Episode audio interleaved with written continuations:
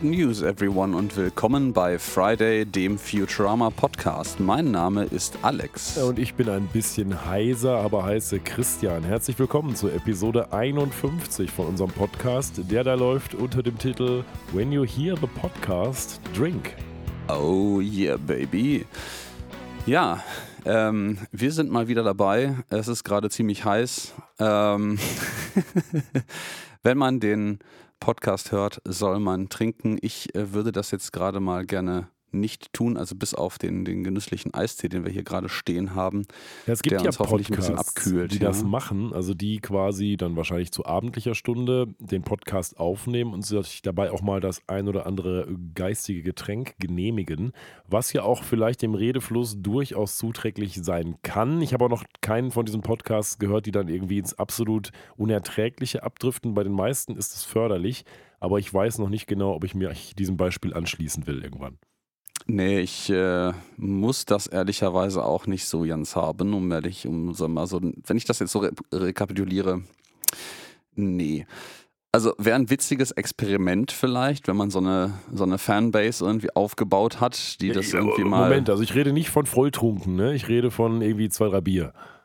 Ja, ja, ist mir schon klar. Aber ich meine, ein, zwei Bier haben wir ja auch schon mal nebenher getrunken. Also ganz so neu ist das Konzept uns ja offensichtlich auch nicht. Drei, weiß ich nicht. Nee, zwei, ein, zwei. Ja, vielleicht. So, vielleicht. also Na, wir waren ma äh, maximal Tee trunken, äh, höchstens. Das ist äh, quasi die höchste Stufe der Trunkenheit hier. Ja, wir sind Äh, quasi richtige Earl Grey, Star Trek Picard-Fans sozusagen. Ja, auch wenn es eigentlich bei mir hier immer englischer Frühstückstee oder Minzetee ist. Und ähm, ja, lassen wir, das, enough. lassen wir das durchgehen. Ähm, kommen wir doch mal zu der spannenden Anfangsfrage immer. Wie geht's dir so? Was äh, ist so passiert bei Ja. dir seit der letzten Aufnahme? Meine größte Furcht heute ist, dass im Rahmen der Podcast-Aufnahme mich meine Stimme verlässt, denn wie man vielleicht immer noch ein bisschen hört, ich habe doch massive erkältungsbedingte Stimmausfälle hinter mir und meine Stimme ist nur so bei 70, 80 Prozent, würde ich sagen. Ähm, ansonsten, ja, uns geht's eigentlich oder mir geht's eigentlich ganz gut. Wir wohnen ja jetzt schon ein paar Wöchelchen im neuen Haus. Es ist immer noch ein bisschen Baustelle. Insbesondere der Garten ist natürlich Baustelle. Aber es wird und äh, der Geburtstermin meiner Frau rückt näher und näher. Wahrscheinlich, wenn ihr diese Episode hört, oder äh, eigentlich sicher, wenn ihr diese Episode hört, ist mein zweites Kind schon geboren. Ich nehme dann die Glückwünsche gerne entgegen. Ähm, aber zum Zeitpunkt, wo wir aufnehmen, heute am äh, Samstag, den, was ist denn heute, der 8.? Ne, wir haben heute den 10. Der 10. mittlerweile. siehst du mal. 10., 6., da ist das Kind noch nicht geboren. Aber es läuft steil auf diese Kumulation zu. Und dann haben wir die magischen drei, nämlich Facharztprüfung, Haus betreten und Kind gebären, irgendwann erreicht. Zweites Kind gebären. Ja, ich möchte deinen Eingangssatz auch ein bisschen korrigieren. Ich hoffe, nicht der Geburtstermin deiner Frau steht an, sondern der Geburtstermin eures gemeinsamen zweiten ja. Kindes. Nicht meine Frau wird geboren, äh, timey-wimey. Ähm, Wow. ähm, also, äh, wie, ja. geht, wie geht's dir denn, Alex? Vielleicht gehen wir mal zu etwas äh, handfesteren Themen And now über. for something completely different. Guck mal an Eichhörnchen. Ähm, nein, mir geht's äh, soweit sehr gut gerade. Es ist ja jetzt äh, bei unserem Aufnahmetermin, der ein oder andere wird es vielleicht zurückgerechnet haben, äh, unser wunderbares, äh, jetzt erstmal vorerst letztes, äh, ich glaube sogar für dieses Jahr wirklich letztes ähm, verlängertes Wochenende mit Brückentag-Option. Ich weiß gar nicht, ob da noch was kommt, aber Keine das war jetzt auf jeden Fall der letzte Feiertag erstmal für dieses, äh, diesen Sommer. Und den habe ich äh, relativ gut genossen. Ich war irgendwie jetzt äh, vor zwei Tagen auf einem schönen Mittelaltermarkt und äh, das hat sehr viel Spaß gemacht. Äh, das Wetter ist auch gerade bester Dinge dafür und ähm, blicke gerade sehr freudig in die Zukunft, nämlich auf den Montag. Äh, nicht etwa der Arbeit wegen, die da wieder anfängt, sondern an den Montagabend. Da bin ich nämlich auf dem Nightwish-Konzert. Ähm, aber wenn ihr das alle hört, dann ist das alles schon vorbei. Also Ja, wenn ihr auch dort wart, Ja. habt ihr vielleicht den Alex getroffen, ohne zu wissen, Wer er weiß. aussieht. Also Mysteriös. lauscht gut. Falls ihr gut gelauscht habt, dann äh, habt ihr vielleicht diese Stimme erkannt. Ja, genau. Ich äh, bin wahrscheinlich irgendwo angenehm angebrütet, nicht volltrunken unterwegs und äh, äh, gröle wild mit. Ich dachte, du meintest mit angebrütete Hitze. Äh, auch das, ja, das sieht nämlich auch schwer nach 28 Grad und strahlendem Sonnenschein aus. Was, gibt, äh, da gibt es doch so ein Verdeck, oder? Ähm, ja, dafür musst du aber dann unten in der Menge stehen und je nach Sonnenstand ist das auch nicht so effizient. Also ich. Ähm, Da, da tummeln sich dann auch ja. alle und dann wird es auch wieder heiß wahrscheinlich. Ja, ja, genau. Vor allen Dingen gegen Abend hin steht die Sonne dann ja wieder schräg und dann haben wir das wieder. Ja, aber ähm, wenn ihr uns erzählen wollt, wie schräg so die Sonne bei euch steht, ne, dann könnt ihr das unter den folgenden üblichen Kanälen tun. Ihr erreicht uns auf Instagram und Twitter unter @fridaypodcast sowie im Web unter friday.live oder schickt uns eine E-Mail über info at friday.live. Lustig. Ich wollte quasi genau dieselbe Überleitung machen, wie du sie gebracht hast, aber dann hast du mir die Worte aus dem Mund gestohlen, sozusagen. Ich habe hier so eine imaginäre Zange dafür. Ja, dann- sehr gut. Ne? Was machen wir heute? Wir gucken uns heute die Episode Love and Rocket an. Und es geht nicht etwa um Rocket von den Guardians of the Galaxy, es geht um eine etwas größere Rocket, die wir schon kennen und heute neu kennenlernen werden. Wie heißt das Ganze auf Deutsch, Alex? Das heißt auf Deutsch Liebe und Raketen. Ja, kann man nichts mit falsch machen, ne? Nee, heißt äh, äh, ja, Englisch Love and Rocket. Die haben es wirklich, das ist, ich weiß nicht, ist das ein First, dass sie den Titel einfach wörtlich übersetzt haben? Ist das wirklich wörtlich? Love and Rocket, Liebe und Raketen?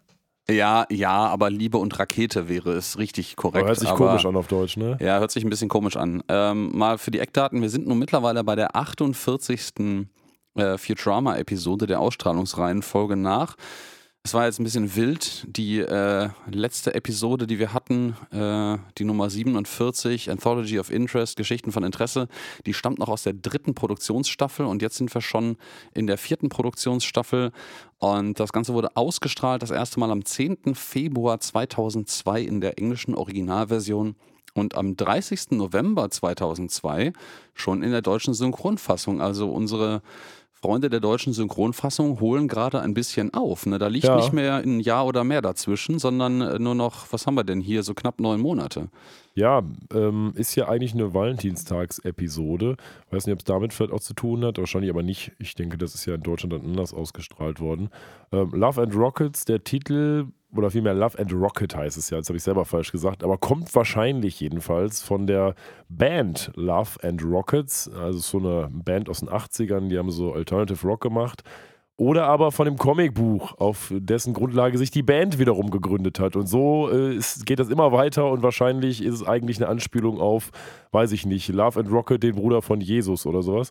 Ähm, auf jeden Fall, also das ist die Kette, die es so im Internet zu finden gab. Bruder von Jesus möchte ich jetzt doch mal entschieden ausschließen, aber ja, äh, das kann sehr gut sein. Also mein persönlicher Tipp, so von dem, wie bis jetzt die, die Referenzen immer lagen, wäre eher die Comicserie äh, als die Band.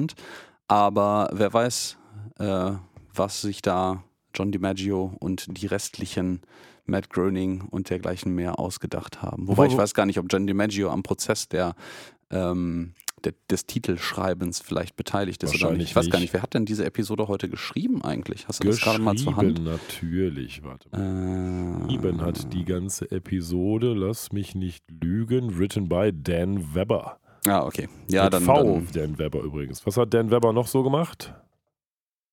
Ja, hau raus. Ich bin da Er leider. hat zum Beispiel Buffy mitgeschrieben ähm, oder vielmehr dabei gearbeitet, American Dad teilweise.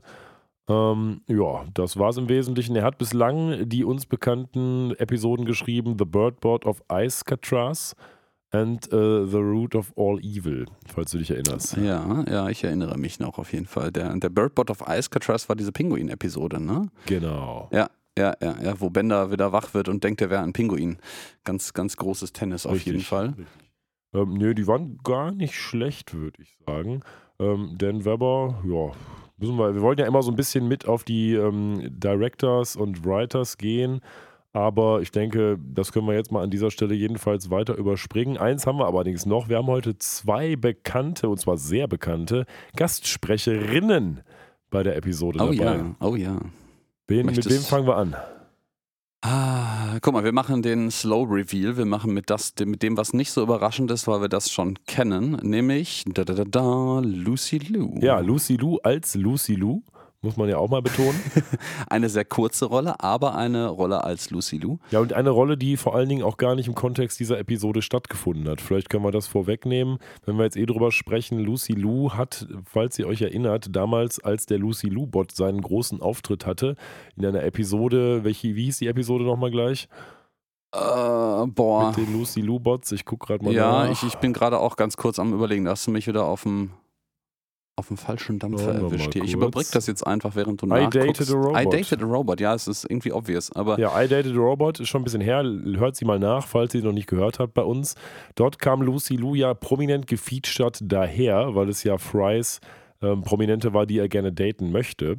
Und dort hat man einfach ein paar Szenen mit aufgenommen, weil sie schon mal da war, weil man musste, wusste, naja, die Lucy Lou brauchen wir nochmal, weil am Ende der Lucy Lou-Episode I Dated Robert, erinnert euch, hat Bender ja was mit Lucy Lou und steckt den Kopf in seinen Tadesbauch. Und das sollten wir mal im Hinterkopf behalten. ja, im wahrsten Sinne des Wortes, den Hinterkopf behalten Ja. vielleicht. Und dann haben wir Ähm, noch einen Reveal. Ja, wir haben noch einen Reveal. Ich wollte ganz kurz noch was einwerfen. Mhm. Wir müssen das jetzt ein bisschen den Spannungsbogen herauszögern. Ähm, was wir, glaube ich, bei der letzten Spekulatius-Episode, Spekulationsepisode, Also auch bei der ähm, letzten Episode. ja auch bei der letzten Episode gar nicht erwähnt haben, ich kann mich jedenfalls gerade nicht so ganz erinnern, ähm, ist nämlich, dass es ähm, ja noch äh, nachweislich Material gibt für einen Charakter, dass der aufgenommen wurde, wo aber der Voice Actor mittlerweile leider verstorben ist. Das ist nämlich Kwanzaa Bot, Stimmt. aka Coolio. Ja. Und ähm, das ist also sehr üblich, sowas zu machen, scheint hier, insbesondere wenn man mal ein bisschen größere Celebrities äh, vors Mikro bekommt, denen dann direkt, äh, direkt noch ein paar andere äh, äh, Worte aus, dem, aus der Nase zu ziehen oder Ja, aus dem überleg Mund dir besser. mal, du hast ja teilweise auch Serien mit sehr, sehr alten Schauspielern. Ich kann jetzt wieder zum Beispiel nur aus, aus der Star Trek, nee, aus dem Star Trek Nähkästchen plaudern. Guck dir mal Star Trek Picard zum Beispiel an. Der Patrick Stewart, der ist doch, ich weiß nicht genau, wie alt er ist, aber der ist bestimmt mindestens, ich glaube, 80 oder 81 oder irgendwie sowas rum. Es ist ja jetzt nicht super unwahrscheinlich, dass der im Verlauf einer Drehstaffel, und man dreht so ein Ding ja mal vielleicht auch ein ganzes Jahr, einfach aus Versehen wegstirbt. Und was machst du denn dann? Da machst du nichts, da guckst du nur. Ja, machst also dann du hoffst du, irgendwie- hast du noch ein paar alte Bänder übrig oder Outtakes, die noch nie benutzt worden sind, die man einschneiden kann für so ein paar letzte Auftritte. Ja? Ja, haben sie doch auch gemacht, zum Beispiel bei Star Wars. Als Prinzessin Leia, Carrie Fisher, unterwegs leider einen Herzinfarkt hatte oder was sie da hatte auf ihrem Flug. Mhm. Und jetzt haben sie die dann in CGI reingepopelt oder Szenen halt genommen von der. Das kann man ja immer heutzutage überlegt man ja immer, ob man dann noch so eine CGI-Kopie macht, quasi von Leuten, die tot sind. Ja.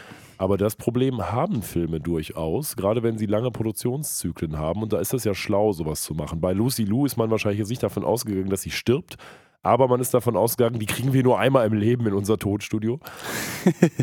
Ja, genau. Aber wir haben das äh, Big Reveal noch gar nicht gemacht, Ja. wer denn jetzt noch als Gastsprecherin hier Wir auftreten können ja mal, wir können ja mal äh, von hinten rauskommen. Es ist ein, eine Sprecherin, die auch eine prominente Rolle in einem erst kürzlich bei Disney Plus veröffentlichten zweiten Teil einer prominenten Serie hat. Oder einer Filmeserie, sagen wir es mal so. So, Aha. weißt du, was meine ich für einen Film? Ah, ja, ich äh, bin mir relativ sicher, du meinst Bird Box, oder? Nein. Nein, hat sie da nicht? Warte mal, das war doch äh, A Quiet Was? Place. Da ist, die hat doch in Nee, irgendeinem dieser Filme meinst, mitgespielt, ähm, oder? Sandra Bullock, glaube ich. Ach verdammt, dann habe ich mich jetzt vertan. Ja, dann oder ich habe falsch rum angeteasert. Äh, ja, vielleicht auch das. Ich meinte eigentlich Avatar 2. Ach, stimmt, du hast völlig recht. Ähm, Avatar 2, dort spielt oder spricht sie vielmehr eine Person. Und jetzt gehen wir hinten raus. Sie hat mitgespielt und ist groß geworden in einem Film, in dem ging es maßgeblich um ein Ei. Und um einen, wenn mich nicht alles täuscht, äh, designt äh, maßgeblich die visuellen Aspekte dieses Films von einem Schweizer Künstler. Ja, der mit G anfängt. Genau, nämlich H.R. Giger. Jetzt äh, fangen wir Es mal wird an, das wärmer, wärmer. aufzulösen. Und der Film mit dem Ei ist natürlich, oder den Eiern, ist natürlich Alien. Ja. Und äh, wir sprechen selbstverständlich von Sojourner Weaver. So, und Sigourney Weaver spricht die Rocket. Sagen Genau, mal so. die, das, wir werden jetzt gleich, gleich steigen wir nach dem ganzen Vorgeplänkel auch tatsächlich in die Storyline ein. Ja. Aber sie spricht die neue Stimme und neue Personality von Plan Express Schiffscomputer. Ja. Und äh, gemutmaßt wird, dass ihre Wahl als ähm, Sprecherin des Schiffscomputers auch äh, nicht ganz von ungefähr kommt, weil sie nämlich in dem Film 1999er Film Galaxy Quest auch einen Computer in einem Schiff sprach und einen, einen der Charaktere. Ähm, Habe ich nie gesehen, Galaxy Quest. Soll aber gar Nee. nicht so schlecht sein. habe ich auch nie gesehen, habe ich festgestellt. Äh, der ist irgendwie so an mir vorbeigegangen. So, dann lass uns doch mal aufbrechen in den Pferdekopfnebel. Genau. Wir brechen auf in den Pferdekopfnebel. Das ist nämlich so ziemlich das Erste, was man in dieser Episode sieht. Ähm, es ist tatsächlich ein Sternennebel, der frappierend so aussieht wie ein Pferdekopf. Ich weiß gerade gar nicht, sieht der exakt wirklich so aus, sodass der der Fantasie gar nicht so Ja, viel übrig lässt für so seinen aus. Namen oder faszinierend. Okay, ich hätte, hätte gedacht, dass man sich hier bei Futurama vielleicht ein bisschen künstlerische Freiheit übrig lässt, das noch offensichtlicher und fertiger zu machen. Aber, Aber, nein. über, ich sehe den ja, wir sehen ihn ja jetzt beide hier auf dem Bildschirm und auch bei Wikipedia sieht der aus wie ein Pferd. Findest du das? Ja, doch schon, aber ich, ich finde es eher so wie so ein, weil das ist ein bisschen filigraner und der Kopf ist relativ gerade zum Hals, habe ich den Eindruck eher, es macht ein bisschen, es sieht aus wie ein Seepferdchen. Finde eher, ja, Seepferdchen passt. Ich hätte gedacht, man könnte auch sagen, wie ein Hund mit so langen Schweineohren oder sowas. Aber irgendwie ein, richtiges Pferd sehe kommt ich auch hin. Nicht. Ich weiß, wo du das siehst und was die Ohren sein sollen, aber brr, Naja, irgendwie haben sich da Wissenschaftler schon Gedanken darüber gemacht und haben gesagt, nee, das Ding heißt Pferdekopfnebel, irgendwo in der Konstellation des Orion. Ähm, und da fliegen Mhm. die gerade rum, die guten Genau. Leute. Mit ihrem Planet Express Schiff, das wäre jetzt mal Planet Express Schiff auch, ja, hat ja eine prominente Rolle, deswegen sage ich es so ausführlich und ja, wir fangen quasi an, indem wir eine, glaube ich, ziemlich neue Konsole auf der Brücke des Planet Express Schiffes sehen, die wir so bislang noch nicht gesehen haben. exakt. Die bekommen wir hier zu Gesicht. Ich ähm, muss gerade ganz kurz überlegen. Es, da, da, da, da. Ich glaube, in dieser Form haben wir diese Konsole bei Futurama noch in keiner Form zu Nein. Gesicht bekommen, aber der Film, aus dem sie sehr offensichtlich entlehnt ist, der hat schon mehrfach ähm, prominente Rollen gespielt, beziehungsweise ähm, war Teil von Filmzitaten oder ähnlichem. Ja. Das ist nämlich ganz offensichtlich Hell aus äh, 2001 äh, Space Odyssey von Stanley Kubrick. Müsste man ja fragen, ist es nicht vielleicht vielmehr sogar eine ähm, Allegorie auf das Buch? Ähm, sprich, ist der so beschrieben im Buch? Ich weiß es nicht. Das kann ich dir leider gar nicht sagen. Ich habe den Film, wir haben den Film vor Jahren mal zusammengeschaut Ja. äh, und das Buch habe ich leider nie gelesen. Das, ich auch äh, nicht, aber es könnte ja sein. Aber zumindest genau so, wie er hier dargestellt ist, sieht er quasi auch aus in 2001 dem Film. Ja. Und ähm, ja, die Story wird sich ja auch, soweit kann man das sicherlich schon spoilen, sehr daran anlehnen. Exakt. Also äh, genau, der gesamte Storyverlauf der Episode lehnt sich sehr stark an äh, Elemente aus ähm, Space Odyssey an, äh, in vielen, vielen Aspekten. Und äh, wir steigen ein tatsächlich mit einem Streitgespräch. Also Lila fliegt gerade, Fry chillt irgendwie auf der Brücke rum und ähm, Bender streitet sich gerade mit dieser Konsole, also mit Hal, mutmaßlich dem Schiffscomputer des Planet Express Schiffs. Und ähm, die streiten sich gerade offensichtlich über Kunst, also genau genommen über anzügliche Kunst. Und ähm, das Planet Express Schiff ist natürlich der Auffassung, dass anzügliche Kunst nichts äh, zu verloren hat. Und Bender findet das natürlich, sagen wir mal, wenig überraschend ziemlich gut. Vielleicht sollten wir an der Stelle noch auf etwas, was eigentlich gar nicht so wichtig ist, hinweisen, was aber jetzt in dem Kontext hier wichtig ist, nämlich, dass das Planet Express Schiff in der jetzigen Konstellation eine männliche Stimme hat. Ähm, Genau, eine relativ resolute männliche Stimme, würde ich sagen. Ja, genau. Und ähm, das ist etwas, ähm, was noch wichtig wird, wenn wir dann zu unserer Sigourney Weaver kommen. Mhm, mhm, mhm. Ja, die streiten sich also so ein bisschen. Bender hält dem Auge, man sieht das dann so ein bisschen aus der Perspektive von diesem roten Auge des Hals aus, auch wie er Bender sieht und äh, die Kunst, die er ihm quasi präsentiert, also der Bender dem Auge, dem Hal, wenn man ihn so nennen will. Ja, sie streiten sich ein bisschen darüber und man will hier etablieren, dass das Planet Express Schiff und Bender sich eigentlich nie so grün sind und wahrscheinlich schon diverse Streitgespräche geführt haben. In Klammern, auch wenn wir diese Konsole heute das erste Mal sehen. Ja, also ohne jetzt zu viel dieser gesamten Episode vorzugreifen, aber die, der gesamte Umstand, dass dieses Raumschiff eine so prägnante Persönlichkeit hast, ist ein Konstrukt, was komplett neu für diese Episode eingeführt wird. Also wir hatten ja vorher schon mal so, dass der, ich glaube, der Autopilot irgendwie eine Personality hatte. Da hat ja, glaube ich, irgendwie, ich weiß gar nicht, war das Bender, der da auch mal so ein bisschen Avancen hatte, aber richtig ernsthaft hat das nie existiert. Ne? Ich finde das auch höchst problematisch. Also stell dir mal vor, du hast irgendein Gerät, äh, insbesondere ein Fluggerät, was dich auch schnell mal abstürzen lassen kann oder dir einfach den Sauerstoff entziehen kann, wie es ja noch passieren wird. Und das Ding hat irgendwie eine Persönlichkeit. Wie fürchterlich ist das denn? Mhm. Also auch eine, eine Persönlichkeit, die, pff, ja, ich sag mal, vom Reifegrad her vielleicht eher so einem, so einem, so einem späten, spät einem Teenager, frühen 20er Persönlichkeit nahe kommt. Also das ist alles nicht so sonderlich verantwortungsbewusst und äh, auch relativ sprunghaft und emotional instabil. Ich meine, ohne zu weit vorzugreifen, Bender ist jetzt auch nicht übermäßig nett. Nee, nee. Aber äh, trotzdem, also da würde ich mir doch, äh, wenn man sowas einsetzt, und das kann ich mir durchaus vorstellen, dass das, wenn, sollte das Gesetz den Fall in der fernen Zukunft mal existieren in dieser reinen Form, ähm, dass das durchaus ein Vorteil sein kann. Da sind wir ja dann auch bei ethischen Fragen mit äh, Menschenrechten und dergleichen mehr.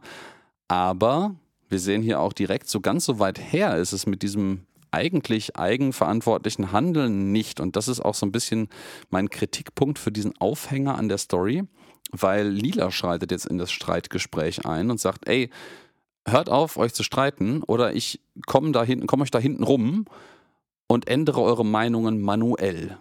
Ja, das wirft uns wieder zurück in dieses eigentliche Sklaventum, was die Roboter offensichtlich als Dasein fristen. Nur ganz kurz als Annex vielleicht noch zu dem, was du gerade gesagt hast, zu den Persönlichkeiten, den Robotern. Hier in einer der neueren Star Trek-Serien, Star Trek Discovery, hat das Discovery, Star Trek Discovery hat das äh, tatsächlich so ein bisschen auf die Spitze getrieben. Und die hatten nämlich irgendwann an Bord so einen Computer, der irgendwie self-aware und auch irgendwie eine Persönlichkeit hatte und der dann halt auch irgendwie Befehle verweigert hat, weil er Angst hatte oder sowas und der dann irgendwann Asyl wollte irgendwie, weil er halt vom Schiff entkoppelt werden wollte und solche Geschichten.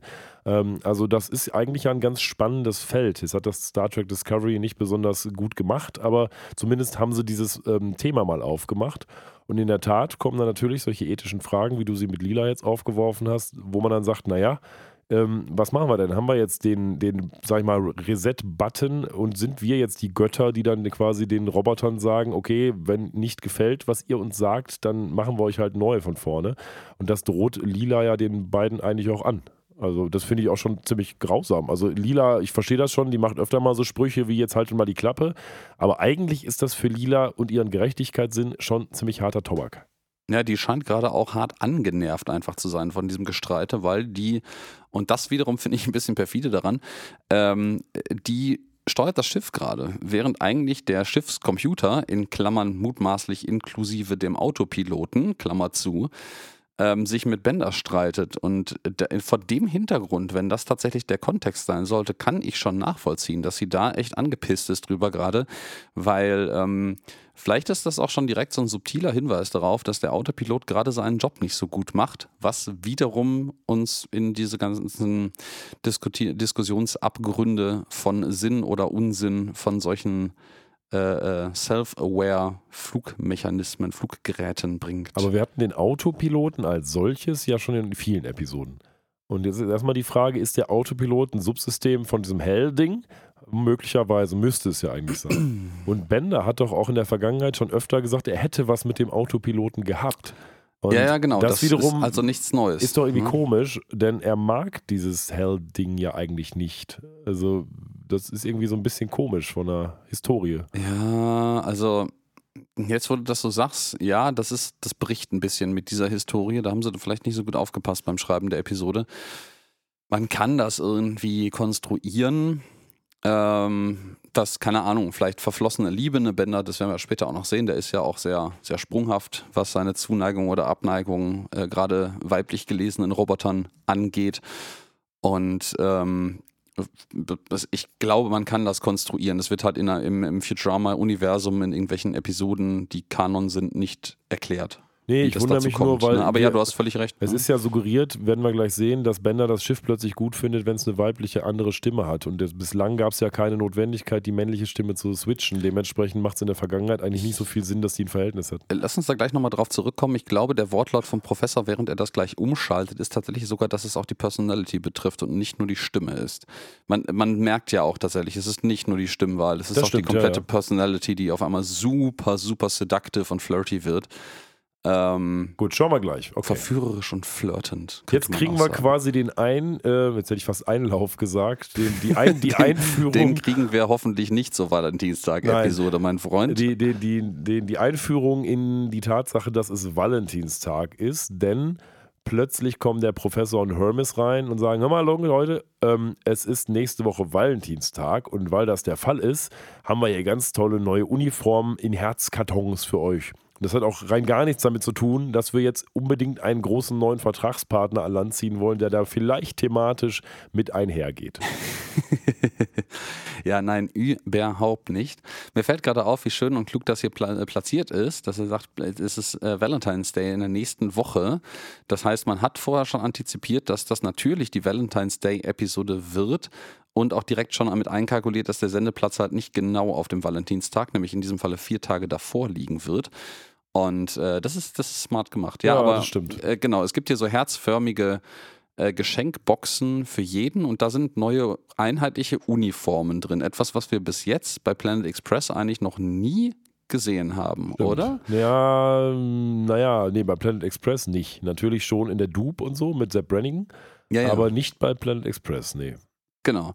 Ähm, derjenige, der sich am meisten darüber freut und am komischsten darüber ist natürlich Soldberg. Du meinst so Kleidung, leckere Kleidung oder wunderschöne Kleidung, vielleicht wenn man delicious Clothing ein bisschen freier übersetzt. Ja, Soldberg Äh, hat Hunger ich- abgehakt. Äh, Ja, ja, deswegen sage ich, ich glaube, im Kontext von Soldberg kann man das ruhig mit leckere Kleidung übersetzen. Ja, ich ja. weiß gar nicht, was die deutsche Synchronisierung an dieser Stelle dazu sagt, aber ähm, ich, ich würde ihm zutrauen, dass er das ist. So. Ja, klar. Der ist doch die Schachtel wahrscheinlich, wenn er, also wahrscheinlich ist er die Schachtel zuerst, wenn er weiß, dass er für den nächsten Auftrag äh, das Zeug noch anziehen muss. Aber der kommt ja gar nicht mit, glaube ich, ne? Nö, ähm, der ist ja dann später nur noch so eine Art von Erzählerfunktion am Ende unterwegs, aber der hat Mhm. eigentlich in dieser Episode kaum was zu tun. Ähm, der Professor hier im Bild neben Soldberg sagt dann auch noch, hör mal Leute, das machen wir jetzt auch deswegen, weil wir einen möglichen neuen ähm, Kunden haben, nämlich die sogenannte Romanticorp. Mhm. Ja, und die Romanticorp hat natürlich logischerweise ganz viel mit Liebe und Brimborium darum herum zu tun. Ähm, wie viel dran ist, werden wir gleich noch sehen. Ja, hier etabliert sich gerade in diesem Shot noch äh, am, am Konferenztisch im äh, Hauptquartier Amy wieder so ein bisschen als das klischeehafte hübsche Blödchen, was eigentlich einer, einer PhD-Studentin gar nicht so richtig äh, ähm, auf den Leib geschneidert steht. Ähm, und meint so, ja, das, also Romantic Corp, die haben bestimmt total rom irgendwas mit romantischen Sachen zu tun. Und äh, Hermes so halb ironisch so, sehr gut, Amy, das Ja, hast ja. du fein rausgefunden. Ja. Und dann sagt der Professor, so Leute, zieht euch an, wir fliegen jetzt zur romantischsten Stadt der Erde. Und jetzt frage ich dich mal, Alex, in all den Städten, wo du schon warst, was würdest du sagen, ist die romantischste Stadt der Erde? Boah, Also das für dich jetzt natürlich nicht um objektiv, aber Äh, für mich persönlich, also ich, das erste, was mir natürlich einfällt, da ich da tatsächlich schon war, ist Paris, aber das hatte, als ich da war, jetzt ganz im Gegenteil keinen, keinen romantischen äh, weil äh, du schon Touch. da warst. Ja, Ich war auch schon mal in Herne. Ähm, also ist Herne für dich die romantischste Stadt der Welt? erst Komm, wenn die raus. Hochschule dort gebaut wurde. Ah, sehr gut. Boah, die romantischste Stadt der Erde. Ja, also für dich, ne? Wie gesagt, objektiv kann man das ja gar nicht sagen. Hör mal, Schätzchen, hier im Ruhrpott, da ist es so schön, ne? Ah, Bochum. Hör mal, richtig lecker Bochum hier und Essen, ne? ähm, nein, also mit dem Ruhrpott verbindet mich, also uns beide ja prinzipiell, äh, schon sehr viel. Dementsprechend würde ich behaupten, alleine der Vertrautheit wegen äh, würde ich mh, tatsächlich diffus eher den Ruhrpott an sich, weil ich Den zugegebenermaßen Ruhrplex. diese äh, Städtetrennung und den, den doch manchmal etwas äh, absurden Lokalpatriotismus äh, etwas ablehne. Das ist halt Ruhrpott, so Punkt. Ja, kann man nachvollziehen. Ne? Es, es gab ja in der Vergangenheit auch, äh, wahrscheinlich zuletzt in den 90ern oder so, immer mal wieder Pläne, das eigentlich zusammenzuführen. Aber da hier äh, zu viele kleine eigene Könige mit ihrem kleinen Königreich sitzen, ähm, hat das alles nicht so richtig funktioniert. Fasse mal zusammen, wir haben ja kein Geld. Mi, mi, mi. Was ist es denn für die Futurama-Macher? ja, für die Futurama-Macher ist es Milwaukee. Welcome to Romantic Milwaukee, Birthplace of the Beer Goggles. Oder steht auch, hier. wie es eine ehemalige Mitschülerin von uns äh, prononzierte, Milwaukee. Ja, Milwaukee. Ja, ja, ja, ja. Da, also äh, rückblickend betrachtet, das war damals, ich erinnere mich auch noch an die Situation, das ist natürlich ein Lacher in der, keine Ahnung, 8., 9., 7. Klasse irgendwas. Ich fand es eigentlich gar Ähm, nicht schlimm. Wenn man es jetzt betrachtet, ist es eigentlich äh, nachvollziehbar und überhaupt nicht wild. Ja, vor allen Dingen, äh, ähm, vor allen Dingen, wenn du dir anguckst, wie viele ähm, andere amerikanische Städtenamen und, und, und State Names äh, einfach vollkommen anders geschrieben werden, als sie ausgesprochen werden. So. Da fand ich Ja. äh, die, dieselbe Mitschülerin, ähm, schöne Grüße, falls äh, sie uns hört, was ich aber nicht glaube, ähm, äh, Pipeline als Pipeline ausgesprochen. Das fand ich noch lustiger. Klassiker damals, als wir noch alle sehr jung waren. Pitbeline, ja. Ja, wir sind jetzt in Milwaukee. Ich, ich weiß nicht, hast du dich eigentlich auch gefragt, ob das irgendein ein, ein, äh, eine Anspielung oder ein Gag ist, der aufgrund der Distanz zu amerikanischer Kultur und einem Wissen über Klischees bezüglich Regionen und Städte verloren gegangen ist hier in Deutschland? Ich habe es mir so übersetzt, aber ohne es nachvollzogen zu haben, dass das so eine Art von, dass Milwaukee vielleicht so eine Art von Detroit ist. Also so eine Stadt, die einfach dafür bekannt ist, dass sie hässlich ist. Weil Detroit ist ja Auto City, da ist halt viel Fabrik und Jo. alles. Und ich vermute mal, ohne das recherchiert zu haben, dass Milwaukee wahrscheinlich dann ähnlich gepolt ist. Aber weiß ich nicht genau. Vielleicht, wilde Vermutung, wir haben ja hier die Home of the Beer Goggles Ansage, also die ähm, ist, sind das dann, ist das dann eigentlich ein Bierhelm eher so in der Deutsch übersetzt oder die, die Bier Biergoggles? Die, ja, die, die Ja, ähm, müssen ja eigentlich, ähm, ja, eigentlich müssen es ja Bier-Brillengläser ja, sein. na, Brillen, Brillen. Ja, ich habe auch so eine Schweißerbrille. Ja, Goggles ist ja eigentlich noch ein bisschen was anderes, aber mir fällt gerade nicht ein, ob es ein, ein entsprechend passenderes Wort Aber im Deutschen Biergoggles ist auch ein, äh, in Anführungsstrichen, geflügeltes Wort. Das steht nämlich im Cambridge Dictionary. Und Aha, zwar, jetzt hau raus. Jetzt if you say that someone is wearing beer goggles, you mean that that person has been drinking so much alcohol that they think someone is more sexually attractive than they really are. Das ergibt jetzt natürlich im Zusammenhang mit der Romantic City Ja, um so viel mehr Sinn. Genau. Danke dafür. Also es, sind nicht, es ist nicht die rosarote Brille, sondern es ist quasi. Doch, irgendwo schon, aber Ja, aber die betrunkene Form davon mit äh, Leuten, die vielleicht gar nicht so sehr Objekt der Begierde sein wollen. Genau. Das setzt das natürlich in Kontext. Vielleicht ist Milwaukee dann auch, und das wäre so zwar eine zweite Mutmaßung gewesen, einfach eine Stadt, die vielleicht für äh, ihre Kneipen oder irgendeine ausufernde Partykultur bekannt ist. Wäre mir jetzt auch nicht geläufig, aber ähm, sagt uns mal Bescheid, wenn ihr Ja. irgendwie mehr davon wisst oder vielleicht live irgendwie, während ihr diese Episode hört, was nachlest, was wir jetzt nicht immer tun können für jedes Detail, was uns einfällt, dann äh, sagt mal Bescheid. wer war schon mal in Milwaukee? Melden. Exakt. Ja, anyways.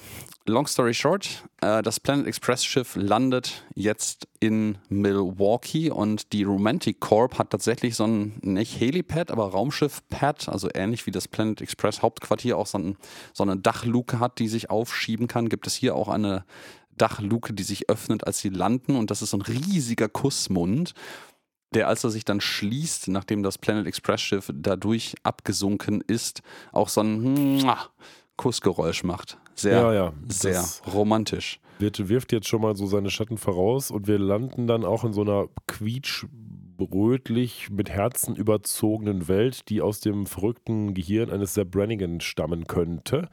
Ähm, unsere Planet Express Crew sieht eigentlich ziemlich geschniegelt aus, muss ich sagen. Also diese Uniformen stehen denen schon gut. Ja, die sehen allerdings tatsächlich, ich weiß nicht, ob da, ähm, ob das auch vielleicht ein Zitat von irgendwas sein könnte, aber ich finde, die haben so eine Reminiszenz an eher so 70er, 60er Jahre Science-Fiction-Uniformen, ne? mit so, mit so, ähm, ich weiß gar nicht, wie ich das nennen soll, so Schildern an den Schultern, also wie so halb, halbmondförmige Aufsätze auf den Schultern, die so etwas hochstehen und ähm, ein bisschen Taillen betont auch. Das hat alles für mich so ein 70er, 60er Jahre ähm, Science-Fiction-Vibe. Das ist bestimmt irgendeine Hommage an irgendeine Science-Fiction-Geschichte, aber ich weiß jetzt auch nicht an welche. Und äh, bei dem, bei dem ganzen, ganzen Kitschigen muss man, das ist ja nicht romantisch, das ist einfach unfassbar kitschig alles hier. Ähm, da wird sogar das Zimmer, das, der, das Love-Nasium von Sepp Brannigan Ja. Blass gegen, glaube ich. Ne? Absolut. Also, also da kann er sich noch eine gute Scheibe von abschneiden, aber nicht. deswegen kam ich ja Mhm. drauf, weil mich das so daran erinnert hat, an das Love-Nasium. ja. Und, Und, ja, und dann äh, kommen die Gastgeber, ne? Ja, na, warte mal, noch nicht ganz. Also Nee? ich, ich, ich habe noch einen, einen, schönen, einen schönen Pun vom Prozess, äh, Prozessor, genau. Prozessor. ja. Die CPU hat gesagt, das ist lustig. Ähm, vom Professor, den ich zum Besten geben möchte hier, den ich sehr schön finde, weil äh, er sagt nämlich dann zum, zu der versammelten Mannschaft, dass hier nur Lila, Fry und äh, Amy, glaube ich, tatsächlich sind. Ne? ja, genau. Ähm, sind ja auch dann zwei Pärchen jeweils. Ähm, sagt dann so, ey, ähm, ihr müsst irgendwie jetzt total so tun, als wärt ihr nicht einfach nur leere Hüllen eines Menschen, die schon lange die Hoffnung, Liebe zu finden in seinem Leben aufgegeben hat. Stimmt. Und äh, nachdem er das dann allen mitgeteilt hat, sagt er nochmal spezifisch zu Lila, Lila, du musst ein bisschen schauspielern vielleicht. Ja, und er wird diese Anweisung ja auch später mit blanker Gewalt durchsetzen. Da kommen wir dann gleich zu. Ja, ja, ja. Das, äh, ich finde es aber schön und bezeichnend, aber irgendwie auch sehr random, dass er explizit nur Lila sagt, dass sie sich, also ich lese dieses Du musst Schauspielern etwas als Du musst dich verstellen. Ja klar, das meint er auch. Und ähm, dem Rest gegenüber nicht. Ich meine, guck dir an, wen man hier mitgebracht hat. Ah nee, warte mal, wir, wir sehen jetzt gerade, es sind tatsächlich alle da. Also es ist ähm, die, Ja. die komplette Crew ist versammelt. ja, ich hatte ja, irgendwie Hermes sogar. Hermes ist dabei, Bender ist sowieso dabei, Soldberg ist sogar auch dabei. Aber die Den haben nicht ich, mehr viel zu tun. Die haben, ich glaube, Soldberg taucht auch hier in der Eingangsszene einmal auf in der Firma und ist danach nie wieder gesehen. Nee, das glaube ich auch. So, Ja. jetzt kommen aber unsere Gastgeber.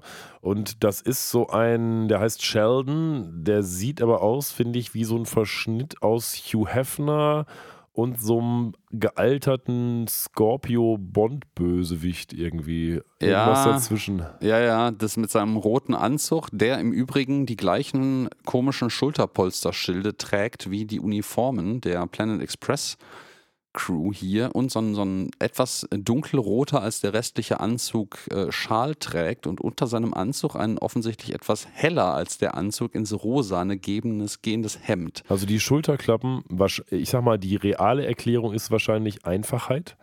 Die Ingame- oder die In-Character-Erklärung ist möglicherweise ja, dass die neuen Uniformen explizit daran ausgerichtet wurden, um direkt Vertrautheit zu generieren. Natürlich. Also ähm, selbstverständlich eigentlich für die üblichen äh, Weltraumkriege, die man in diesem Zeitalter ausfechtet, sind diese Schilde natürlich dazu da, um Schwertschläge gegen den Arm vom Kopf abzulenken. Ja, das wäre, wenn wir Ähm. im Dune-Universum wären. Aber sind wir ja nicht. Stattdessen hat dieser äh, Sheldon auch seinen CFO-Ehefrau dabei. Das ist so eine, die ist wahrscheinlich 20 Jahre jünger oder ist oft behandelt worden. So eine Blondine, die in so einem eisweißen Outfit, nee, nicht eisweiß, was heißt, was soll das sein? Eisweiß, so, so Eisblau. hellblau, So ein Eis- eisblau. Sieht so eisblau. ein bisschen aus wie Elsa, wenn sie 13 Schönheitsoperationen gehabt hat. Ja, ja, ja, ja, ja. Und ähm, ja, lila soll dann quasi, das, und das ist vielleicht sogar das, was äh, der Professor eigentlich meint, so ein bisschen vorpreschend ähm, sich äh, Ant Anteilnahme üben an dem, was da so alles passiert. Und äh, sagt so, auch, das ist aber süß von euch. Und dann hat der Professor so einen, so einen Cattle Prod, also so einen, so einen äh, äh, Viehtreiber. so ein Viehtreiber Elektroschocker am Stab hinter ihr, der auch total unauffällig auffällig ist und britzelt sie halt quasi immer, wenn das nicht zu niedlich ist und es geht halt irgendwie so zweimal, glaube ich, und am Ende ist sie halt wirklich wie so Baby-Voice, so, oh, das ist aber so süß. Ja, wobei ich ehrlich gesagt diese Art von Baby Talk noch nie gehört habe. Also, dass man seine Stimme höher macht, okay, aber dass man so spricht wie ein komischer Sch- Franzose oder so, ich weiß es nicht. Das Man, fand ich so sweet. Ja, erstens ist es hier schon sehr übertrieben, aber ich kenne das als Meme auch von, von übertriebenem englischen ähm, ähm, Sweet Talk oder Baby Talk oder extrem niedlich. Ähm, ja, however. Wir lernen jetzt in einer nächsten Szene kennen, dass diese schönen Herzen, das ist quasi die erste von einigen solcher Szenen, dass diese Herzen, aus denen auch die Uniformen kamen, also diese Pappherzen, aus irgendwie Abfällen gefertigt werden. was Dann- ich persönlich ja gar nicht schlecht finde. Ne? Wir sind da wieder so ein bisschen bei environmentally friendly Geschichten angekommen. Ja, aber das ist, glaube ich, nicht das, was uns die Episode sagen will. Äh, nein, also das, äh, was sie uns natürlich sagen will, ist einfach, dass diese Herzen Trash sind. Ja, und ja, Ähm. das auch, aber auch, dass diese Romantic Corp irgendwie nur Scheiße verkauft, oder? Also so habe ich das jedenfalls. Äh, Natürlich, es ist, also es ist irgendwie Nanunana, die, die Niedlich-Abteilung, äh, abgetrennt in äh, auf elf gedreht. ja, genau. Stell dir vor, du bist Toys R Us, aber all deine Spielzeuge sind aus Scheiße. Das ist ungefähr das, was wir hier sehen. Wo war der Unterschied nochmal? ähm, nein, äh, die, die verkaufen ja nicht, nicht Eigenmarke. Also das Außerdem ist, ist ja, Toys R Us auch insolvent, glaube ich. Aber das, anyways.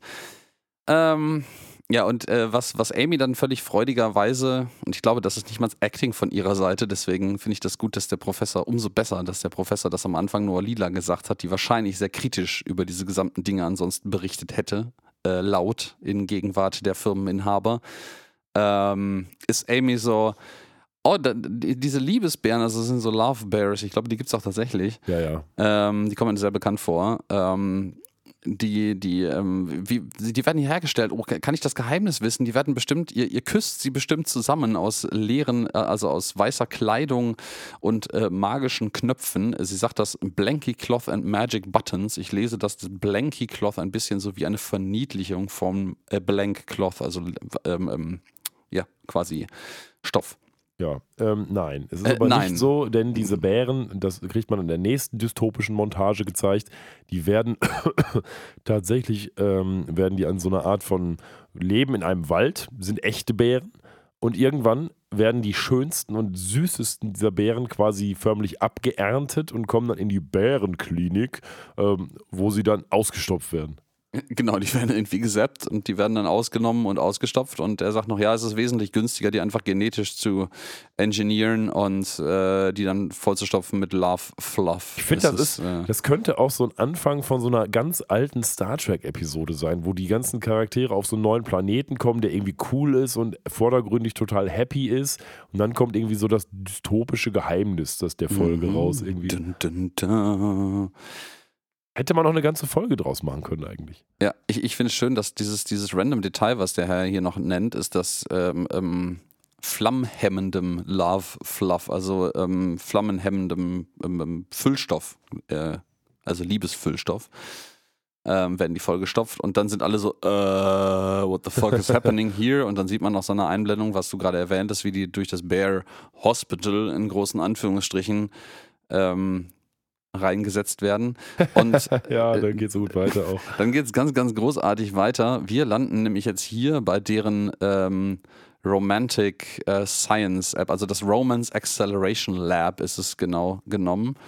Und ähm, hier sehen wir in so einem Glaskubus in der Mitte des Raumes ein Experiment, was durchgeführt wird. Das sind zwei aus so Kaninchendraht nachgestellte, ja, humanoid-ähnliche Wesen mit so einem Lautsprechermund und zwei aufgeklebten Googly Eyes. Lautsprechermund ist aber auch die jugendfreie Version von dem, was wir hier sehen, oder? Äh, ja, unter Umständen schon. Und äh, ja, die versuchen hier Flirtation, Cutting Edge äh, Flirtation Technology zu erforschen. Und da steht dann so eine, so eine Dame äh, den beiden gegenüber in diesem eigentlich nicht mit einer Tür versehenen Glaskubus. Ich frage mich, wie sie die da reingekriegt haben. Ja. Ähm, und ja, die beiden geben halt Statements von sich. Und äh, der eine sagt halt irgendwie so, ey, fehlt im Himmel ein, ein Engel, weil du hast echt nette Hupen. Ja, äh, willkommen wieder mal im Flirtation-Buch des Sepp Brannigan. Äh, ja, und der andere sagt irgendwie so, ja, meine, meine beiden Lebensziele sind äh, Verantwortung und mich selbst, äh, nee, Aufopferung und mich selbst zu ändern. Und die Frau fällt dann natürlich dem Ja. Zweiten um den Fand ich, äh, auch wenn es ein bisschen schlecht gealtert ist, würde ich sagen, in der heutigen Zeit, trotzdem lustig, muss ich sagen.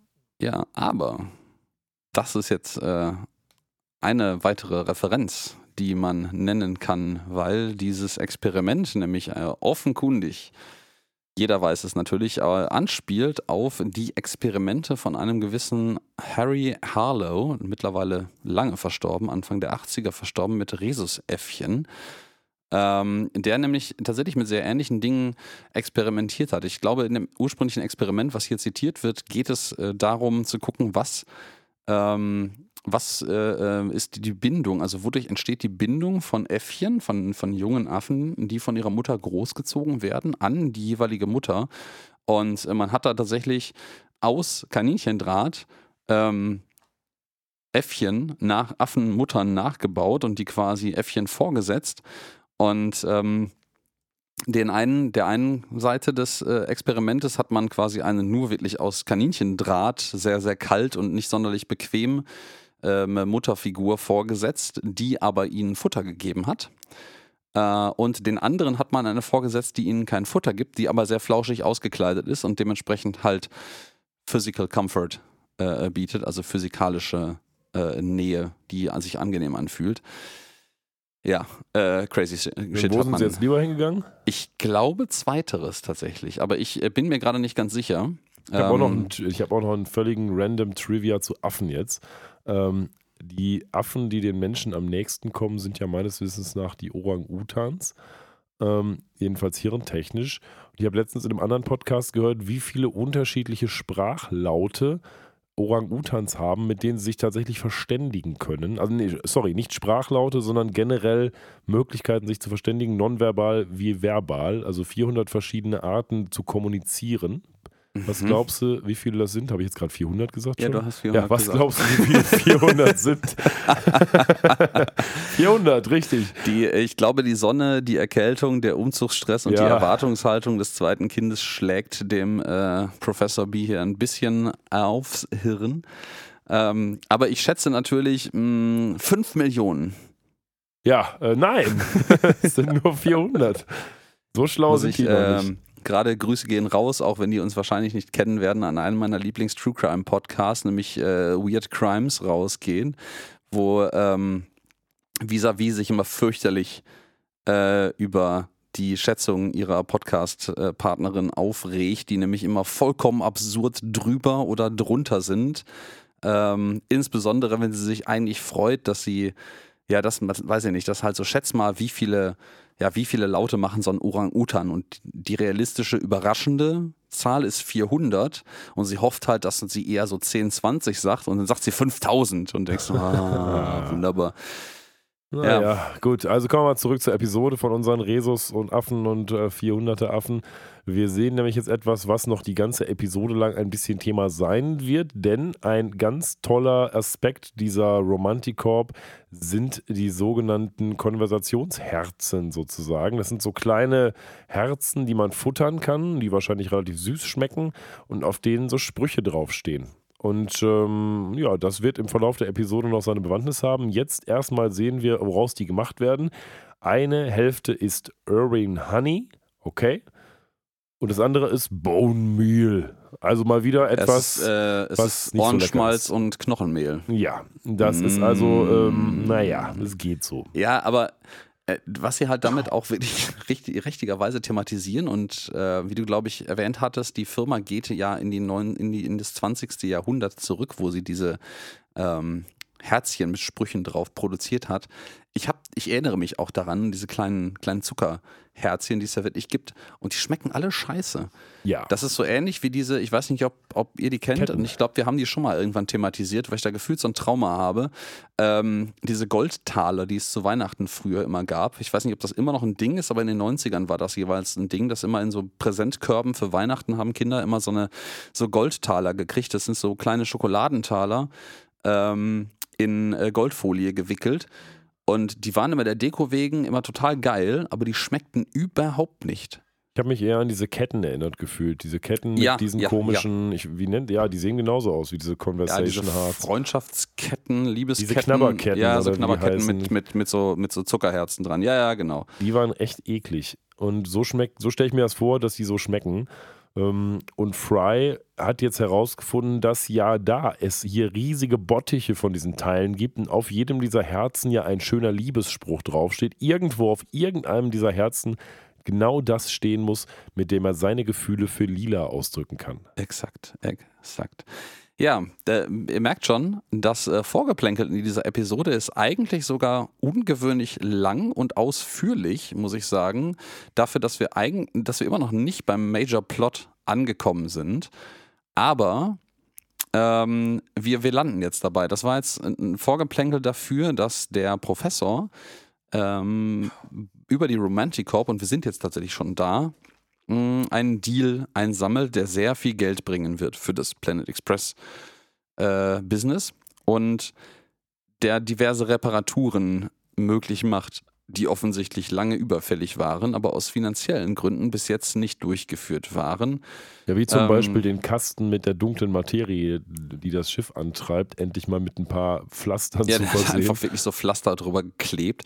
Der im Übrigen auch total random auf einmal auftaucht. Also der müsste eigentlich ja schon die ganze Zeit auf der Konsole frontal auf der Brücke vom Planet Express Schiff sichtbar gewesen sein und den gibt es jetzt auch gerade erstmal, weil das so ein Plot-Device irgendwie ist. Der Ja, taucht ist danach auch eine nie wieder auf. Ist auch wie eine TARDIS, das Schiff. Ne? Ja, ja, ja, ja, ja, ja, mit ganz komischen Sachen. Ja, und das irgendwie, das finde ich eine schöne Randomness, weil vielleicht ist das aber auch so ein Seitenhieb auf genau diesen, diesen Dark Matter Container, ähm, wo sie sich selber bewusst sind, dass es den vorher nicht gab und wahrscheinlich auch nie wieder geben wird.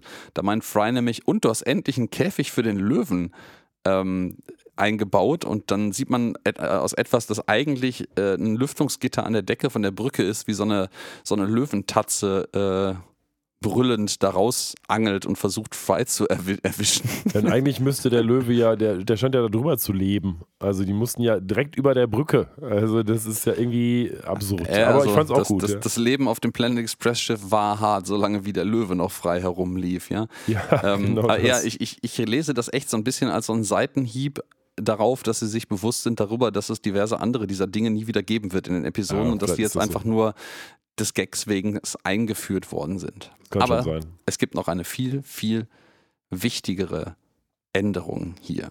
Ja, wir haben ja am Anfang schon auch den random eingefügten Hell-Computer gesehen.